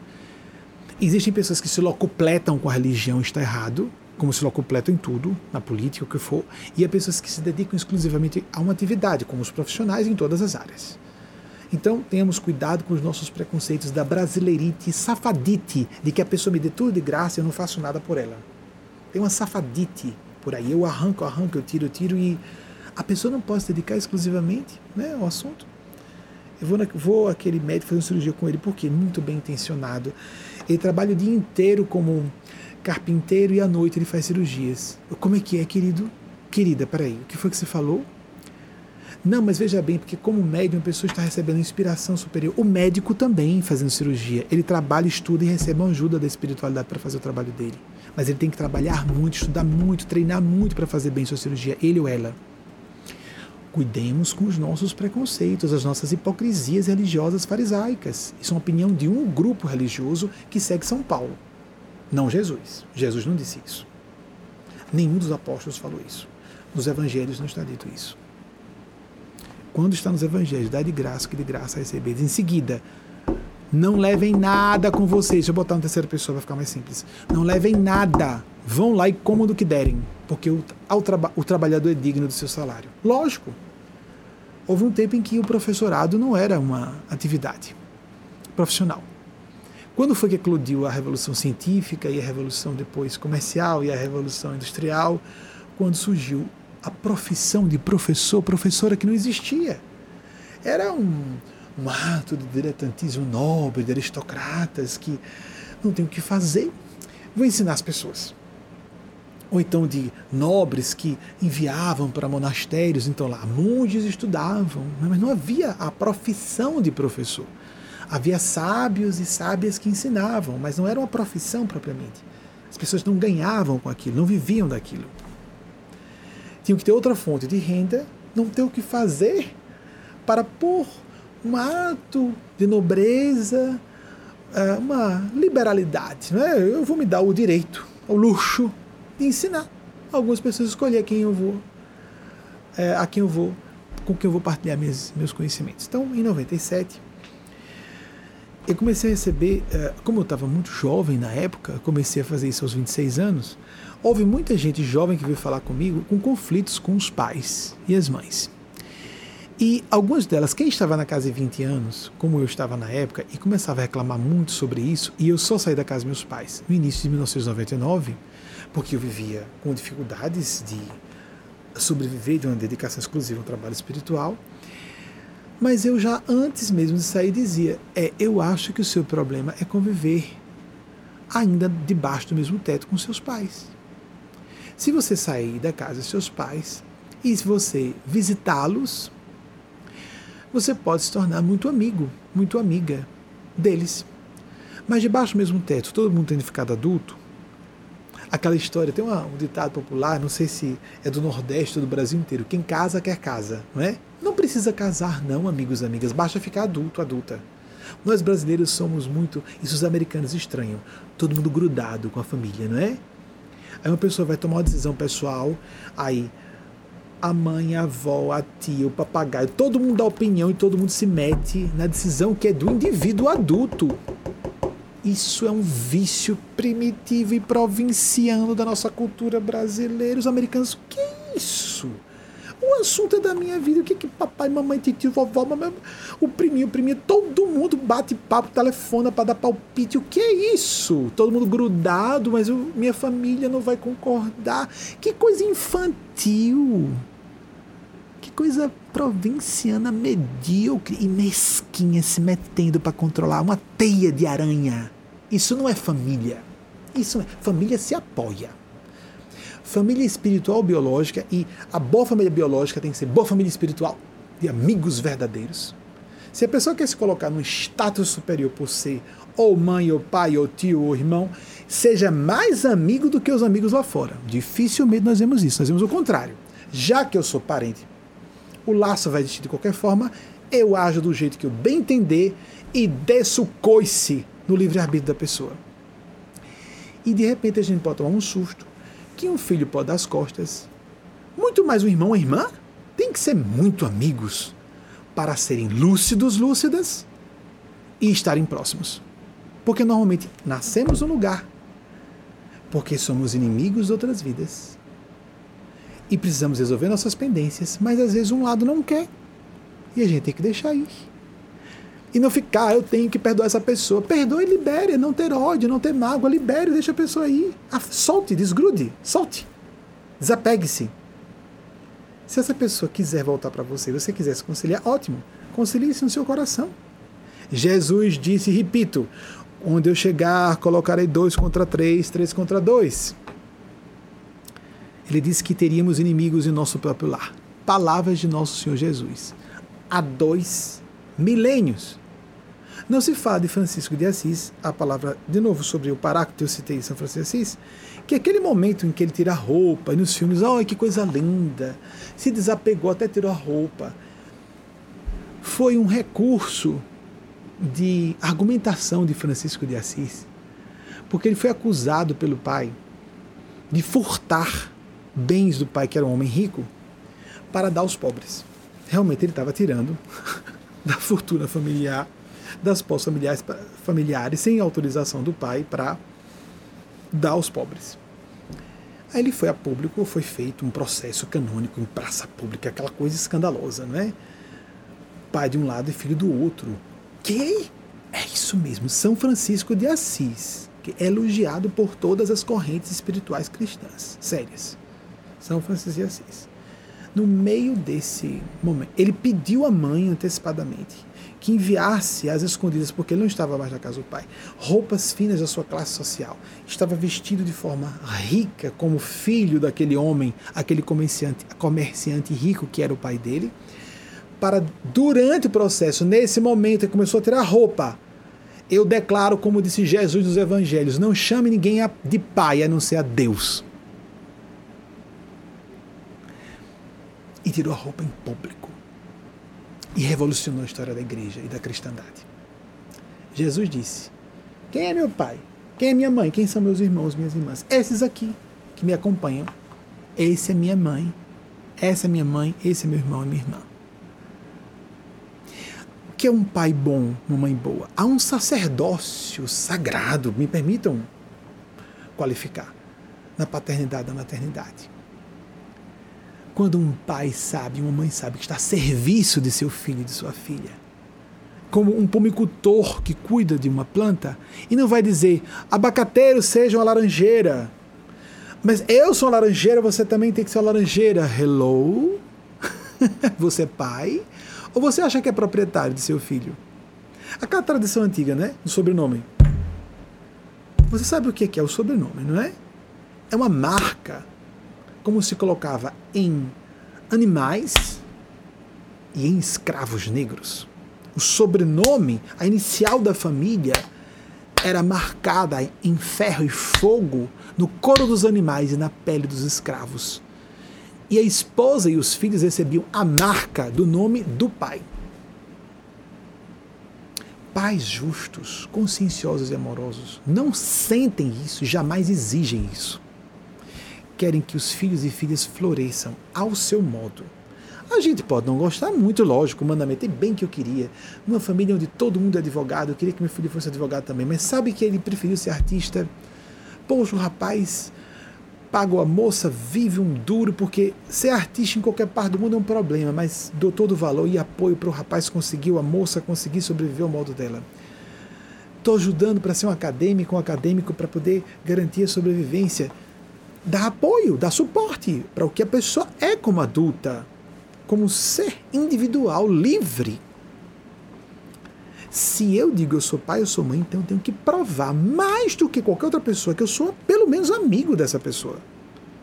Que eu estou a favor da realização dela ao modo de quem ela é. E não dizer eu, como seu pai ou sua mãe, sei o que é melhor para você. Não! Eu posso ter a intenção boa, não dizer jamais que eu tenho uma verdade sobre o outro, seja quem for. Ponto. Isso que parece bobagem é gravíssimo. Nós temos uma epidemia de suicídios no mundo que cresce. Historicamente, LGBTs cometem suicídio porque estão em famílias de pais homofóbicos, por exemplo. LGBTs passam a adolescência pensando em suicídio, porque são, ouvem a pregação na igreja, na família, que eles são monstros. Eu tiro B um pouco disso, os bissexuais. Os bissexuais podem se dar o luxo de dizer que não, não existe gay não, nem trans, isso é safadeza. Isso é ignorância, gente. Pura ignorância e ódio. Pessoas que resolvem cometer suicídio, ou que de forma indireta cometem suicídio, destruindo sua felicidade, sua saúde, obedecendo ao que papai e mamãe mandou. A gente com 40, 50, 60, 70 ainda vivendo a sombra da tirania de um pai ou de uma mãe que já morreu há um tempão. E sabe quem é a culpa? Da pessoa que se deixar submeter. O pai e a mãe vai dar contas sua, pela sua consciência diante de Deus, cedo ou tarde. Mas a pessoa Estou falando com todas e todos vocês que são filhos e filhas. Não é assunto para os pais e as mães. Cada um faça com sua consciência o que quiser. Vai dar contas. Principalmente com crianças e adolescentes, que a pessoa fica à vontade, né? De agredir doutrinar, porque não recebe a defesa à altura. Há pessoas que só vão ser respeitadas quando ficam adultas, quando respondem à altura. Covardia. Covardia. Pura covardia. E há muita covardia com crianças e adolescentes. Existem vários tipos de abuso: o abuso sexual, o abuso físico, espancamentos, o abuso emocional, engula seu choro, engula seu riso, o abuso intelectual, cale sua boca, sua opinião não importa, o abuso religioso, você vai ter que seguir a minha religião, ponto final, o abuso espiritual, você vai fazer da sua vida o que eu determinar, vai ser essa carreira ou não. E normalmente, quase todas as crianças foram submetidas a um tipo desses abusos em graus variados. Os pais e as mães vão tomando cuidados. Não deve haver o excesso que há hoje de as crianças fazerem o que quiserem. Mas devemos ter cuidado, principalmente ficando adultos e adultas, até compreender que o pai e a mãe estavam na sua loucura, ou sua maldade, ou sua mesquinharia, é um problema da consciência do pai ou da mãe. E nós nos reconstruirmos em nossas escolhas de vida o pai e a mãe é um assunto da consciência dele ou dela, depois vai dar contas. Nós, pais e mães que abusaram filhos, nunca pedem desculpas. E se a gente falar, não pedem desculpas, normal é isso, não pedem desculpas. Como? Se eles acham que se sacrificaram e aguentam que a gente tomou uma rota diferente da que eles determinaram. Pais e mães, professores, tutores, tutoras, professoras, não determinam o destino de ninguém que fica adulto ou adulta. E não pode pressupor da infância ou da babyhood de alguém, desde que é bebê, que vai dar continuidade a seu legado? Não. O bebê não é, o filho não é um servidor seu. Ele não deve favorizar você. Você nasceu para servir a criança. Tanto é que você é um adulto, adulta, a prova está nisso. A regra da Bíblia está honrar pai e mãe porque não precisa dizer que pai e mãe honrem filho, porque em princípio até os instintos animais dizem que é para tomar conta da criança. Mas tem gente que nega a maldade é tanta que espanca crianças, arrebenta a alma de crianças, destrói o coração de adolescentes e depois cometeu suicídio, me dando desgosto até o fim. Monstra e monstro. Alguns sobrevivem. Alguns sobre o karma continua. Vai dar contas. Vai dar contas. Vai dar contas por tudo que fez. Porque houve pessoas que em qualquer época não foram homofóbicas. Houve pessoas, tudo bem, muita gente foi influenciada a isso, mas houve pessoas que sempre apoiaram seus filhos em qualquer época. Houve maridos que não oprimiam suas esposas nas épocas mais remotas. Houve gente que aboliu seus escravos. Dom Pedro II, a princesa Isabel. Abraham Lincoln. Século XIX. Sangrou o país. Um milhão de pessoas morreram em campo de batalha perdeu o filho em campo de batalha, mas ou ele, ou seja, não foi uma questão que ele não se envolveu pessoalmente, ele perdeu o filho em campo de batalha, ele sangrou o país, mas ele eliminou. Completamos no semana passada, no mês, nesse mês, aniversário novo da abolição da escravatura dos Estados Unidos, em 1865. Sangrou o país mas ele, que foi um gênio do plano sublime, um dos líderes espirituais dos Estados Unidos do plano superior, desceu para ser presidente. Ele sangra o país, mas essa chaga da escravidão negra sumiria. Pelo menos a parte formal. Vivemos dramas de racismo até hoje, mas a, o primeiro passo ele deu. Corajosamente, como um homem branco, como um homem privilegiado, Thomas Jefferson, antes ainda, quase um século antes, ele tentou colocar na Constituição norte-americana todas as pessoas têm direito à felicidade. Não, pessoas não, pessoas não. Pessoas incluem mulheres e negros, homens. A palavra mulher não aparece na Constituição norte-americana, mas há rascunhos de Thomas Jefferson com a palavra pessoa. Ele sabia o que estava, ele era um polímata. Ele sabia o que ele estava escrevendo. Mas os coleguinhas foram revisar o texto. Os coleguinhas disseram homens. Século XIX, não é? 18, amigos. Século XVIII. A Constituição foi lavrada em 1791 ou 1787? Bem, dê uma olhadinha, por favor. Século XVIII. Houve o, o 4 de julho de 1777, né?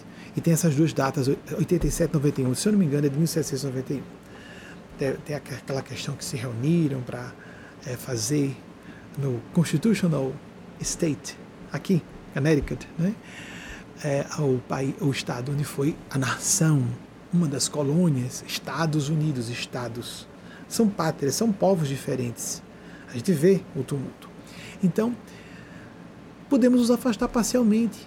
E com o tempo, vamos dissociando. Essa pessoa abusou-me de sofri um abuso. E aí, bem, essa pessoa não tenho mais raiva dela, apenas aproveito o que eu sofri para aprender. E eu convivo com ela na medida em que eu quiser, que eu gostar, que eu achar válido, que eu achar construtivo. Posso até ajudar a pessoa que me violou na infância ou na adolescência a se melhorar, mesmo que ela ache que não foi vilã. Isso é um problema da consciência dela, não meu. Vocês compreendem? Vamos parar de não sentir vítimas, que a psicologia da vítima é uma psicologia infantil. E mais uma vez, o mais importante é a conexão com a espiritualidade, nosso centro. Hermes Trimegisto, três vezes grande a origem da palavra. Sei, será que eu vou lembrar? Não se sabe ao certo quando ele viveu. Há pessoas que, é, inclusive, pressupõem que ele não tenha sido uma pessoa, e sim um grupo de pessoas. É muito falado isso porque não é possível que um homem só tenha sido tão influente. Pode ter sido influente, sim. Uma quantidade enorme de livros, mais de 30 livros atribuídos a ele, e os livros dele foram perdidos no incêndio da biblioteca de Alexandria. Um milhão de livros, uma barbárie. Mas se não houvesse aquele incêndio e a perda de outros manuscritos com os palimpsestos medievais, e nós teríamos chegado à tecnologia nuclear antes do tempo e teríamos nos extinguido como espécie, ou nos extinto, se preferirem. Eu prefiro dizer nos extinguido. Vamos dizer, nos extinto como espécie. Tem algumas, alguns questionamentos programáticos modernos sobre essas flexões do, dos verbos irregulares e os particípios aí. Muito bem. O, quando há duplicidade de particípio.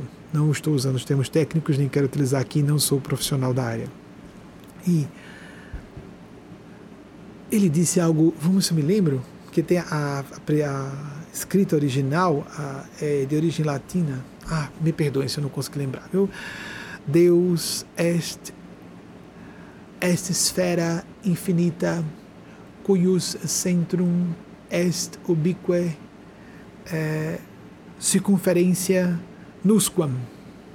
Deus é uma esfera infinita, cujo centro está em toda parte e a circunferência não está em lugar nenhum.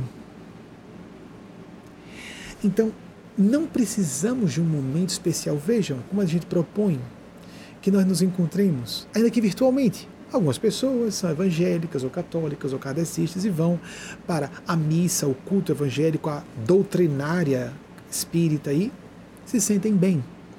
Algumas têm uma visão diferente. E nós nos encontramos virtualmente. A pandemia nos chama atenção para isso. Nós podemos nos encontrar assim.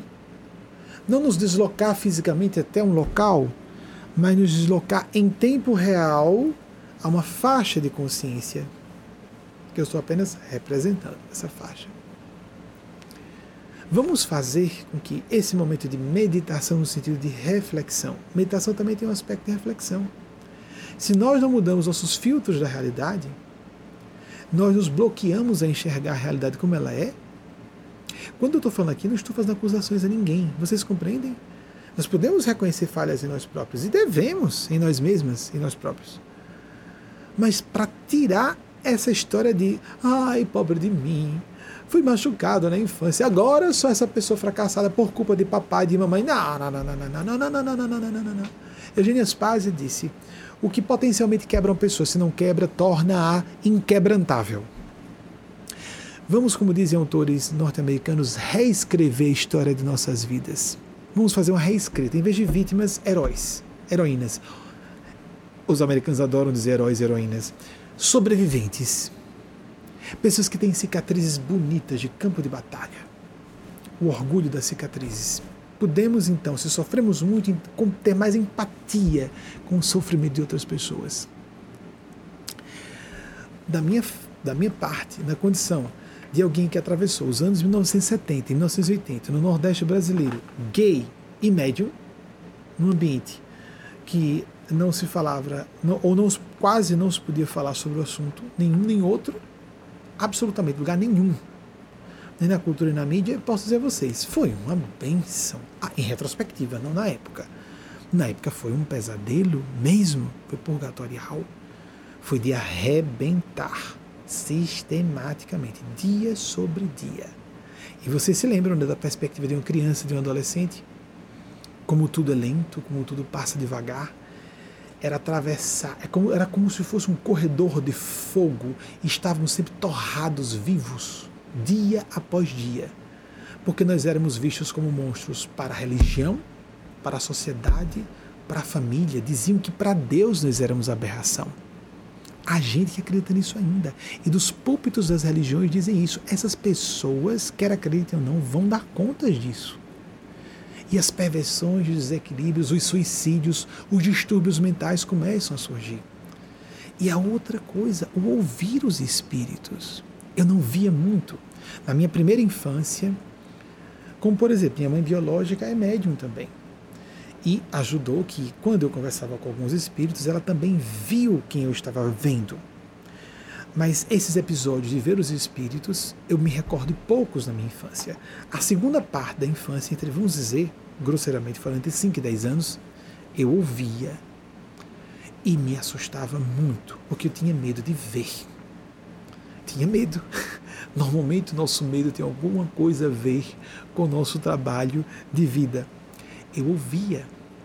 Me recordo quando, em certo momento, no, no Colégio Sagrado Coração de Jesus, não sei se foi no final de 1976 ou início de 1977, um professor me tirou, é, estávamos residindo lá, como já falei a vocês, nessa época, durante um ano e meio apenas, com a família, e uh, um professor, eu convivia com crianças muito mais velhas que eu. Isso é muito ruim emocionalmente para a criança, não é? Porque o bullying fica mais fácil de acontecer. Eu acompanhava intelectualmente crianças mais velhas, mas as crianças, mas eu não as acompanhava emocionalmente nem fisicamente. Então, um certo dia de educação física, o professor resolveu me tirar. Benjamin, você está atrapalhando, sai. Não vou lembrar as palavras, detalhes, mas sei que fui retirado de um jogo de futebol, uma pelada, um campo. Fiquei na arquibancada. Desolação, tristeza, solidão, a sensação de ser excluído. Para criança isso é forte, não é? Mas nessas experiências, então, uma voz surgiu. Eu sei que os psicólogos infantis falam de amigos imaginários. Eu sei disso. Às vezes é fruto da imaginação, sim. E interveio a minha imaginação em que interveio minha imaginação por minha experiência como estudioso do assunto. Não ouçamos só quem combate dizendo, botando a máscara conceitual, isso é amigo imaginário. Tá bom, bote seu carimbo, vá. Seja um tecnocrata da ciência. Tecnocrata da ciência é gente medíocre. Pá, pá, cara, vá, vá, bata seu carimbo à vontade. Você não conhece o assunto, por isso diz besteira. é assim mesmo. Conhecimento na área dos outros, sem conhecer a fundo, diz asneira e passa de estúpido e passa por ridículo, ou estúpida ridícula. Entrou minha imaginação infantil, porque eu procurei de onde vinha aquela voz. Do meu lado só tinha parte escolar. E na minha cabeça de criança, porque como nós saímos de lá em julho de 77, eu só fiz sete anos no final do ano, em outubro, eu tinha no máximo seis anos. Eu tinha cinco ou seis anos. Então pressupus que a parte escolar estava falando comigo. E cadê a voz? A parte está falando comigo porque eu queria ver quem eu, quem eu estava ouvindo. Estava naquele paradigma da visão de que tudo tem que ser físico. É? Então, eu estava ouvindo fisicamente, mas não estava vendo fisicamente. Vendo, ouvindo como se fosse fisicamente. Não era físico, era psíquico, mas real, muito real. Como se fora físico. A gente associa real físico, não é? Então as ondas que o seu celular capta não são reais porque você não vê? Os micróbios em torno de você não são reais porque você não vê? As galáxias distantes porque você não vê olho não existem? A economia não existe? A, o seu saldo bancário existe ou não? Se todo mundo sacar ao mesmo tempo, nós sabemos o que acontece, né? As instituições bancárias vão à falência. Não há o dinheiro, mas você confia, né? Vai lá, digita, tá lá, né? Falou? Tá mesmo? Nós acreditamos em coisas invisíveis. É da aptidão humana ter capacidade de abstração cada vez mais avançada. Mas a gente pode confundir como se fosse físico. E eu confundi, achei que era físico. Mas eu não vi fisicamente. E achei que era minha pasta. E aquela voz, em conceitos gerais, eu não vou lembrar as palavras que utilizou, isso é uma coisa muito antiga, de mais de 40 anos, mas que estaria comigo, me faria companhia sempre que precisasse. Foi uma das primeiras experiências que eu gravei de contato com o plano superior. Porque as outras vozes, e o que eu me lembro de ver na infância, eram os zombeteiros, os obsessores, os perturbadores que não podiam passar pelo umbral do meu quarto, ou seja, a, a porta. A porta ficava aberta. Eu me lembro quando eu ainda dormia no bercinho até três anos, no nascimento de minha irmã Marília, é, que está conosco aqui, é uma das dirigentes da casa, e que eu, só assim eu estava no berço. Então, antes de completar três anos, eu saí do berço, porque esse berço foi utilizado por minha irmã. E é, às vezes a grade ficava baixa, às vezes estava alta. E eles ficavam passando pela porta do meu quarto, mas não entravam. Havia uma proteção, eu não sabia disso na época. E uma verdadeira algazarra, como se eu estivesse em. O que me lembrava? Um sinistro parque de diversões. Como se fosse via pública, um carnaval. Havia uma alegria carnavalesca, mas eu sabia que era macabro. E um tal de um picoleiro batendo um sino e passava, um cara com um carrinho de sorvete passava e voltava, e aquele pavor que eu tinha dele, que ele não entrasse no meu quarto. Não entravam. Somente seres do bem entravam no meu quarto, e dos poucos que eu me lembro que vi. Mas o que mais me marcou na infância foi a visão do outro lado. O lado sombrio, o lado assustador, o lado tenebroso. Lógico, é o que mais marca a criança, né? E em outros episódios fui vendo depois psicografando sem saber que psicografava, como, por exemplo, meu braço não parar quando eu queria conversar com a pessoa, o braço que eu estava escrevendo sozinho. Fragmentação da psique, é, eu passei alguns anos. Não tão novo assim, bem mais velho.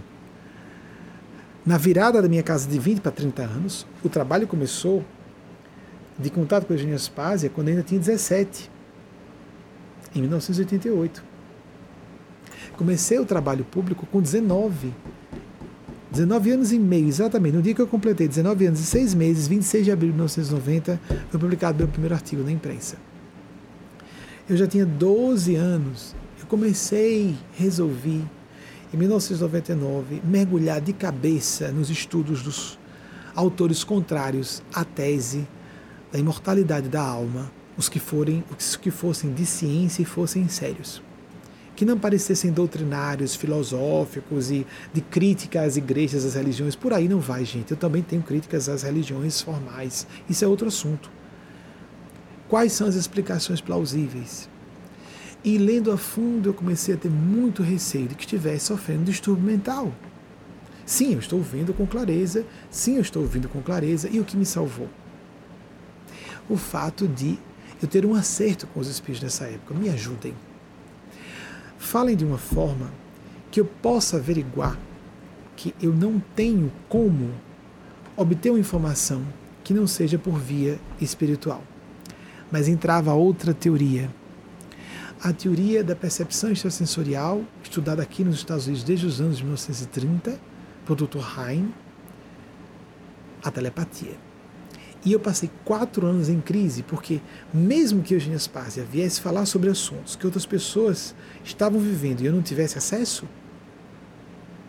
eu presumia que ainda poderia ser uma personalidade espectral construída pelo meu inconsciente que vocalizava apenas a minha própria telepatia ou minha precognição, porque o aspecto premonitório em mim foi anterior, mais claro, anterior no sentido como perceber essa identidade, essa função, por ser mais forte do que a mediunidade. Eu era mais paranormal do que médium na minha infância. Era muito fácil antever eventos para acontecer do que ver os espíritos, por exemplo. Então fiquei com receio. Será que eu estou me enganando? Estou pregando peças, o meu inconsciente, pregando peças contra mim mesmo? Sim, eu estou vendo com clareza, eu estou ouvindo com clareza, mas isso com um antipsicótico não se resolve? Foi muito difícil, porque na época eu não só estava no trabalho público, mas colossal, estava em rede nacional de TV. Éramos, estávamos na era da TV, não agora como do Facebook, das redes, redes sociais. As pessoas vinham buscar conforto e eu tinha que dissimular que estava, ocultar no bom sentido, a responsabilidade, guardar o sigilo de que eu estava com uma crise de fé. Me confortou muito saber que até Madre Teresa Calcutá teve uma crise de fé de 40 anos, não de 4. Eu tive de 4 anos aproximados. Eu não posso precisar exatamente a extensão do tempo que foi, mas foi muito séria essa crise de fé. Eu não posso, estou salvando pessoas do suicídio, eu não posso falar que eu estou com dúvidas se isso não é a produção do meu cérebro ou de funções da psique desconhecidas. E o que a gente faz? Continua pesquisando, continua estudando, continua lendo e vai vai esgotando as possibilidades de certos fenômenos serem explicados, seja por inconsciente coletivo, seja por telepatia, seja por precognição, o que for. Vivemos todos lastreados num oceano de consciência subjacente. É o inverso. O que é ilusório é o que é físico. A gente acreditar mais. Há uma série de sofismas tolos, como eu toco nessa mesa. Essa mesa não é sólida, mas eu estou sentindo, está aqui na minha pele. Pois é, isso são impulsos elétricos dos, dos nervos das pontas dos seus dedos. Isso vai comunicado para o seu cérebro, constrói uma percepção táctil. Rugosidade, temperatura, solidez, consistência do que se pega. O que nós vemos não é o que nós vemos. Nossos olhos são sensíveis aos fótons. A retina projeta para o fundo do cérebro e o fundo do cérebro vai processar aqueles impulsos elétricos, criando imagens. O nosso cérebro, a parte fisiológica mesmo, prega peças o tempo inteiro conosco, não a paranormalidade. É muito, o que é psíquico é muito mais próximo do real do que é físico. Quem primeiro disse isso foi Jung. E Eugênia disse: é mais. É o que o pessoal da física quântica começou a tocar. Porque antes o psíquico tem o espiritual. Esse oceano de informação e inteligência com propósito. Porque nós vemos o propósito pela, pelos fenômenos da sincronicidade, por todas as afirmações luminares de todas as culturas, pela nossa própria experiência quando somos meditadores veteranos, ou pessoas com prática espiritual, mediúnica de contato com o plano sublime, nós sabemos por experiência própria. Eu continuei persistindo no meu trabalho com Eugênia Spásia e os amigos e amigas dela, e todas as dúvidas foram dirimidas. Inclusive porque eu pedi, preciso ser um médium mais preciso, mais objetivo, para não me iludir, apenas porque eu acredito, eu creio e é e ponto, não, de modo algum. Eu precisei, pelo meu perfil muito cético, me tornar um médium mais objetivo. Não foi suficiente para mim apenas os fenômenos que já isso é a base. A convicção na experiência meditativa, espiritual, subjetivamente eu sei que é real mas subjetivamente a gente pode estar errado. Vocês compreendem essa, esse demôniozinho do ceticismo? E fica muito claro para mim. Eu convivo com a Eugênia como, como Eugênia como se fosse uma outra pessoa mesmo. É a pessoa com quem eu tenho uma relação mais íntima. Eu quero dizer a vocês, essas pessoas existem e são superiores a nós e não são egóicas. O que me deslumbra no contato com a Eugênia Spazia, desde que comecei a conviver com ela, e no correr dos anos eu já trouxe vários relatos públicos a vocês, é como uma pessoa pode ser completamente desprovida de qualquer resultado relacionado à presença do ego. Ego, como dizemos, uh, como entendemos normalmente, não ego como parte a parte consciente da psique, a parte de processamento consciente da mente. Não, não, não. Ego como o aspecto vicioso de não só arrogância, vaidade, orgulho, que é uma bobagem, não haver nenhum elemento de desânimo, tristeza, decepção, nada, nada, serenidade imperturbável. E ela me permite sentir um pouco da perspectiva que ela tem. Fabulosa, assombrosa, nos dois sentidos. É maravilhoso. E assustador. Esse desapego de tudo, de todos e ao mesmo tempo empenho completo em servir à humanidade. E ela nunca deixa atribuir nada a ela, porque é a pessoa com quem eu tenho mais intimidade e, portanto, tenho mais segurança de conversar e canalizar mas a comunidade que ela representa. Não, não, não, não. Está errado. Quando falei sábia, não diga isso. Há canalizadores da sabedoria. Nós canalizamos uma comunidade de seres. Existe uma hierarquia ao infinito acima de nós. é uma comunidade, é uma rede do bem e da sabedoria, da bondade e do esclarecimento.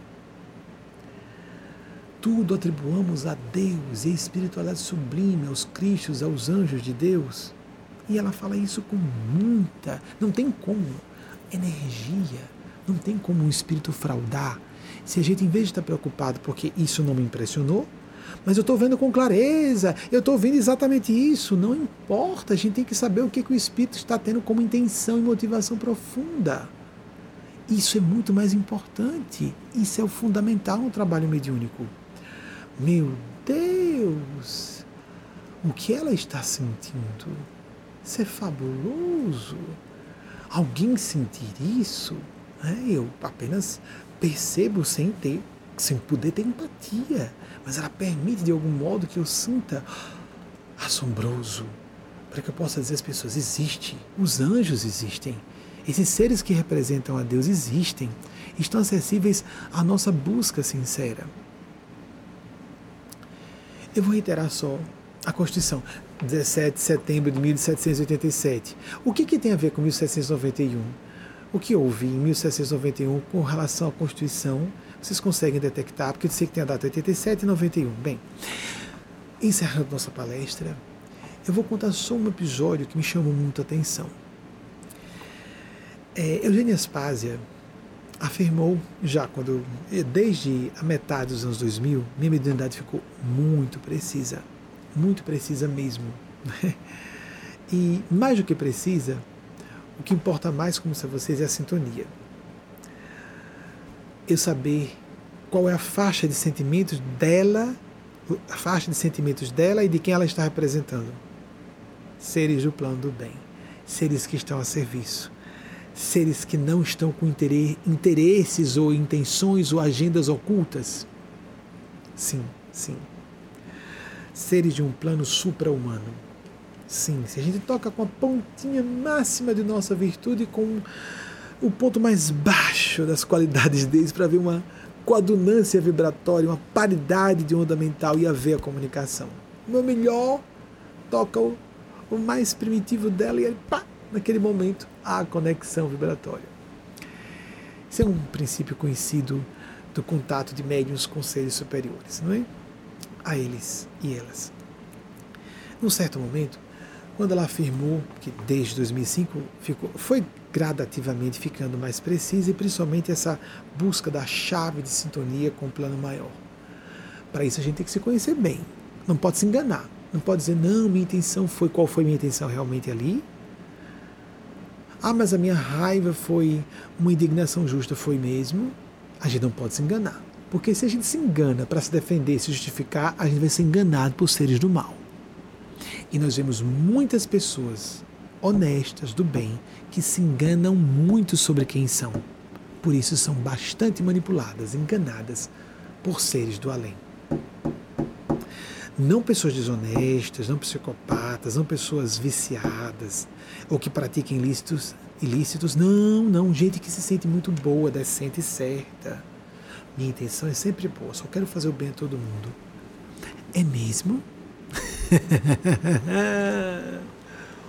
É mesmo?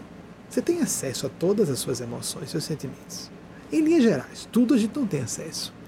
Então, com o passar do tempo, essa ilusão, graças a Deus, de me enxergar como eu sou diante do espelho de minha alma, foi algo que eu assumo sem modéstia que foi precoce em mim. Inteligência não, muita gente atribui a minha inteligência o que é dos espíritos superiores e do plano sublime. Mas me enxergar como eu realmente sou, dá.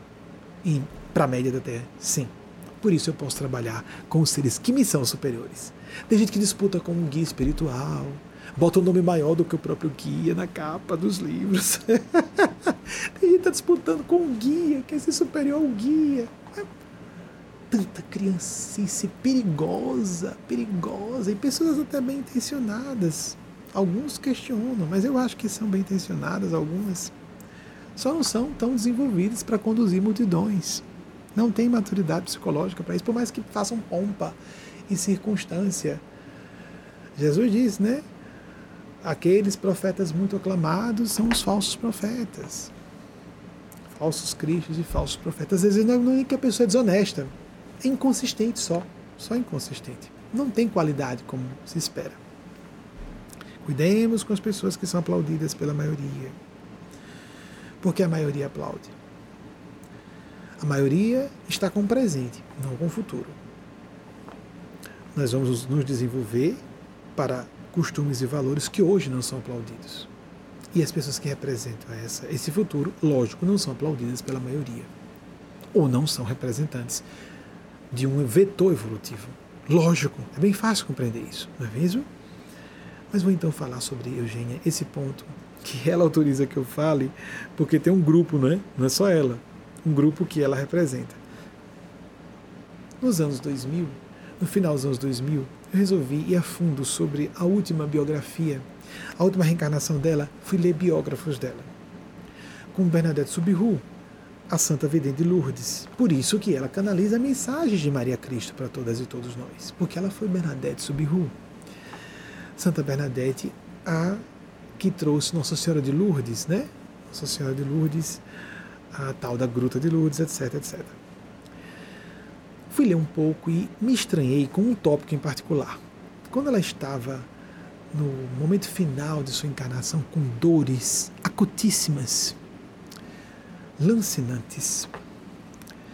E alguma freira, daquelas que conseguiam ver além das aparências e percebiam que ela era santa, mesmo, mesmo, era uma, um ser luminoso mesmo.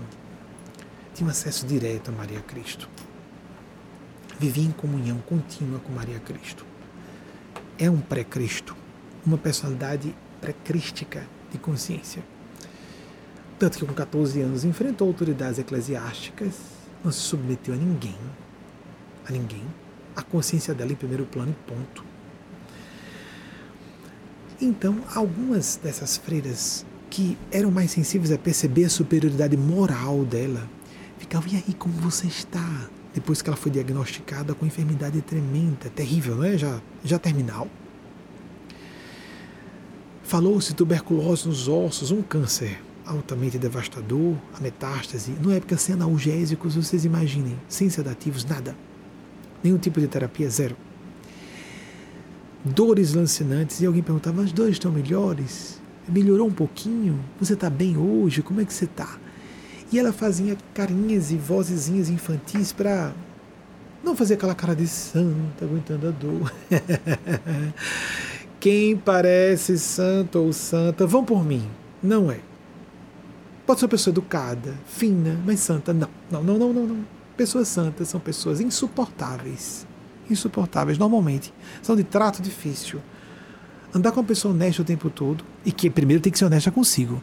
Não pode ser aquela honesta que fica apontando falhas dos outros sem ver as suas falhas. São pessoas difíceis, de trato difícil.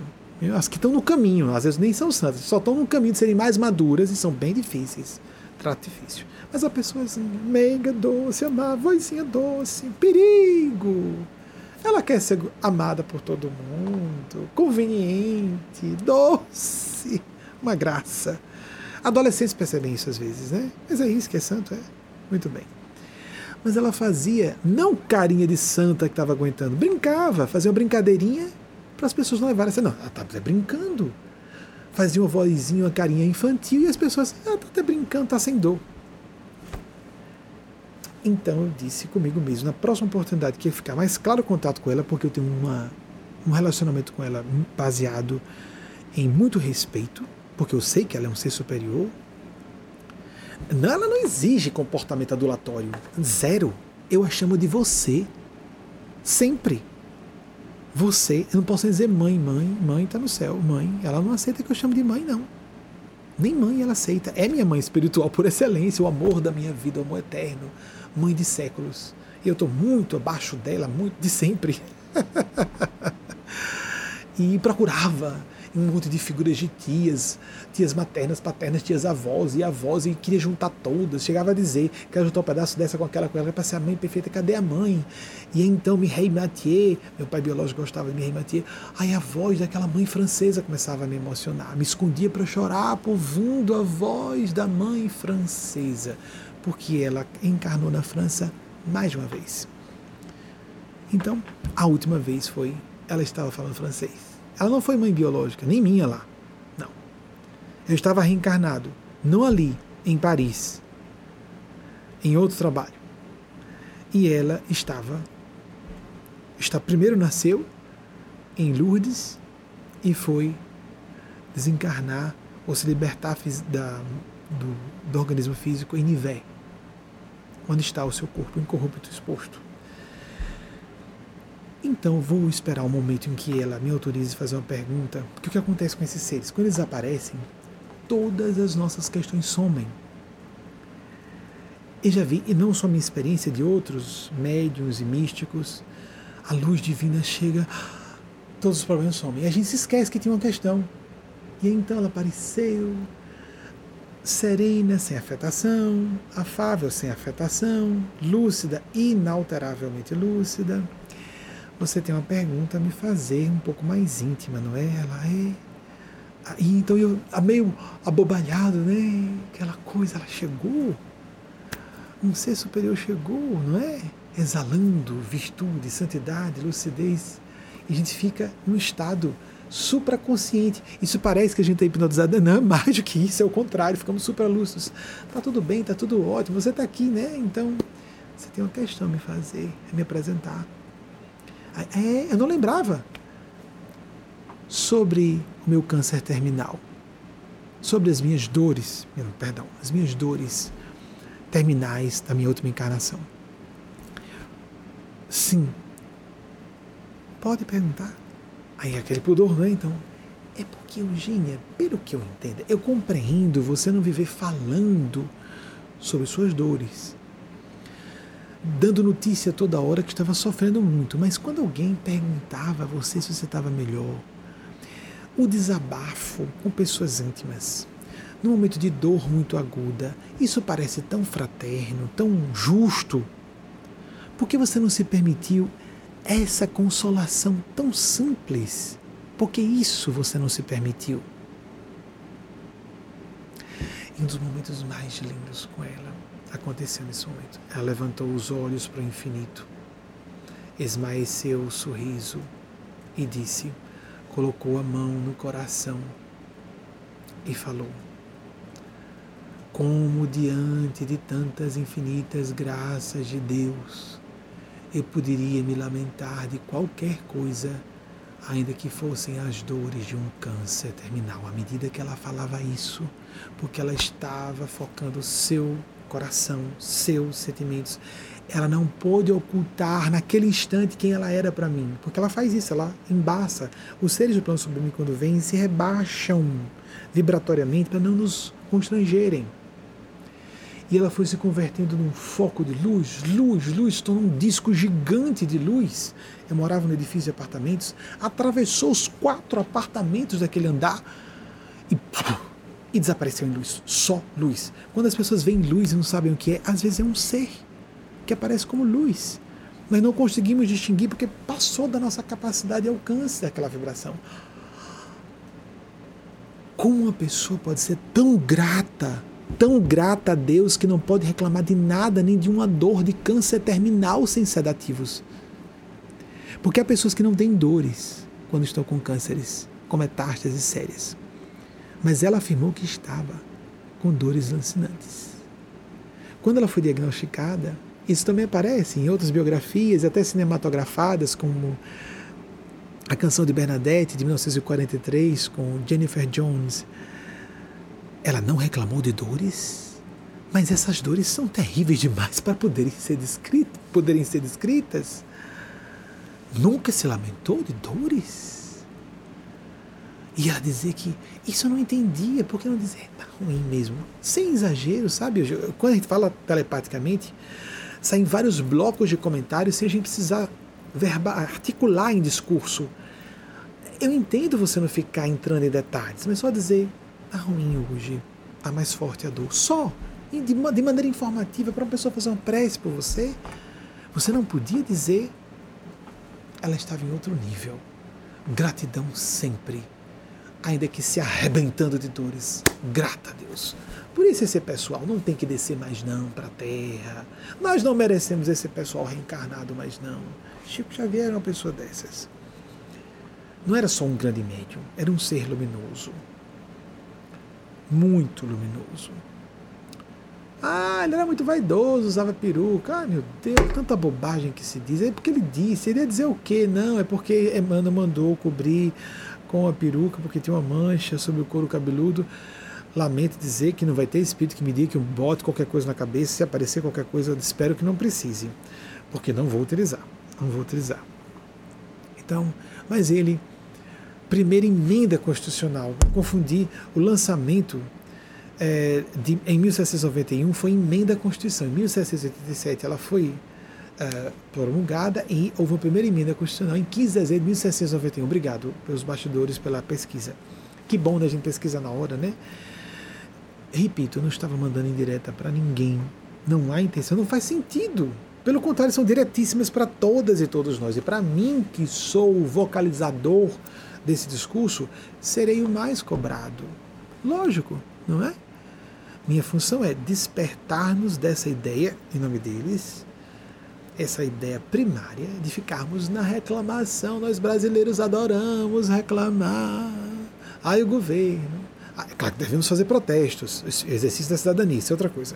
Mas, ai, porque o chefe, ai, a minha esposa, blá, blá, blá, blá, blá, blá, pobre de mim. Postura de vítima e postura de alguém que cobra que alguém de fora resolva a própria vida, somos Cinderelas belas adormecidas. Homens também, viu? Não é questão de mulheres, não. É do comportamento do conto de fadas. Estou deitada aqui esperando que um príncipe me beije me desperte. Francamente, nós nos despertamos, mulheres e homens, profissional, espiritualmente, emocionalmente, o que for. Nós temos que ser autodeterminados autodeterminadas, mas não no sentido de controlar nossos destinos, que ninguém controla o próprio destino, são bilhões de variáveis envolvidas, mas nos colocar, fazer nossa parte, o que é nossa responsabilidade, colocar o resto nas mãos de Deus. E Deus fará o resto mesmo. Basicamente, quase tudo. Como disse Jesus, buscai primeiramente o reino de Deus, sua justiça, e o demais se vos acrescentará. Invoco para todas e todos vocês a bênção de Maria Cristo, nossa Mãe Maior, nosso Senhor Jesus e do arcanjo búdico Gabriel, para quem acreditar, senão o Espírito Santo de Deus e Jesus. Saiba que, de acordo com sua definição religiosa ou ausência dela, se você tem dúvidas que existe espiritualidade, Deus não tem importância, não. Não vão deixar de existir porque você duvide. Continue na sua experiência meditativa, oracional, sua busca. Faça suas práticas espirituais todos os dias, ore, 15 minutos que seja, que sejam, 15 minutos, 30 minutos meditação, oração, do seu modo, de acordo com suas predileções próprias. E saiba, continuando, continuando a fazer o que é de nossa responsabilidade, lógico, somos adultos e adultas, devemos nos comportar como adultos e adultas, não é? Mas buscando o socorro celeste. Não podemos fazer quase nada por nós mesmos, nós próprias, mesmo em grupo, se não houver uma influência superior. Aquilo que Bill Wilson falou, somente um poder superior, demos o nome que quisermos, pode nos tirar de um vício, que se dirá de um Armagedon na iminência de acontecer por vários caminhos. Pode ser um Armagedon virológico, ecológico, é, nuclear, cada vez mais nações têm armas nucleares nas mãos. Quantos caminhos para acontecer um Armagedon? Socioeconômico, etc, etc. Só uma força superior para nos salvar, fazendo a nossa parte como com Jesus. A multidão está com fome e Jesus se apiedou. Estão com fome. Foram falar com Jesus, né? Se o Senhor despedir essa multidão, eles vão desfalecer no caminho. Que tendes? Olhem só. Jesus não tinha os pães e os peixes. O que vocês têm? Mas só dois peixes e cinco pães. Trazei-nos cá. Abençoou distribuam. Olhem só, eu fazer isso que meu coração pediu. Eu não sou um artista que preste, eu não sou ou uma, uma pessoa com inteligência suficiente, nem cultura suficiente. Meu coração, não ego, não paixão de impactar. Autoafirmação a gente resolve de outra forma. É uma, uma necessidade elementar humana a gente tem que ser respeitado pelas pessoas que a gente respeita e valoriza. O resto, deixemos que sigam suas consciências e seus caminhos. Cegos condutores de cegos cairão todos o barranco. Deixemos. Nem precisa ter mágoa, guarda, deixa para lá. Mas por dentro, no nosso coração, a coragem dos apóstolos, a gente não para para pensar nisso, né? Primeiro, a multidão faminta de 5 mil homens, sem contar mulheres e crianças, que eram bocas, né? Mas eles não contaram. 5 mil homens, sem contar mulheres e crianças. Ok, nem nesse momento, bocas comendo, eles puderam contar. Só homens foram contados. 5 mil homens, sem contar mulheres e crianças. 10 mil pessoas? 15 mil pessoas? Quantas pessoas foram? Esse pessoal avançou os apóstolos com apenas dois peixes e cinco pães para uma multidão famélica. Não tiveram medo de expor a própria vida a risco de morte, não é isso? O milagre da multiplicação dos recursos aconteceu porque estavam a serviço dessa voz da consciência. Realmente não é ego. Eu só vou ter a coragem, vou me arrebentar todo, mas minha consciência me pede e eu vou fazer isso. Ai meu Deus, vou aguentar esse casamento até o fim porque minha consciência pede. Então, o contrário, minha consciência pede que eu seja apedrejada. Bandida largou o marido, o bandido, olha só, desquitada, não seguiu, não aguentou até o fim. Às vezes a humildade está em aguentar ser mal visto, mal vista, não é verdade? Ou parecer humilde e santo para as pessoas? Nós queremos seguir nossa consciência ou querer parecer conscientes? Nós queremos a essência, como vamos dormir, colocar a cabeça no travesseiro, ou nós queremos euforia dos galarins, do prestígio público, naquela palhaçada a pessoa fazer uma selfie, sorrir e descongela depois o sorriso, mas parecendo feliz nas redes sociais. O que nós queremos? Ser felizes ou parecer felizes? Estar bem ou parecer que estamos bem? O que nós realmente queremos?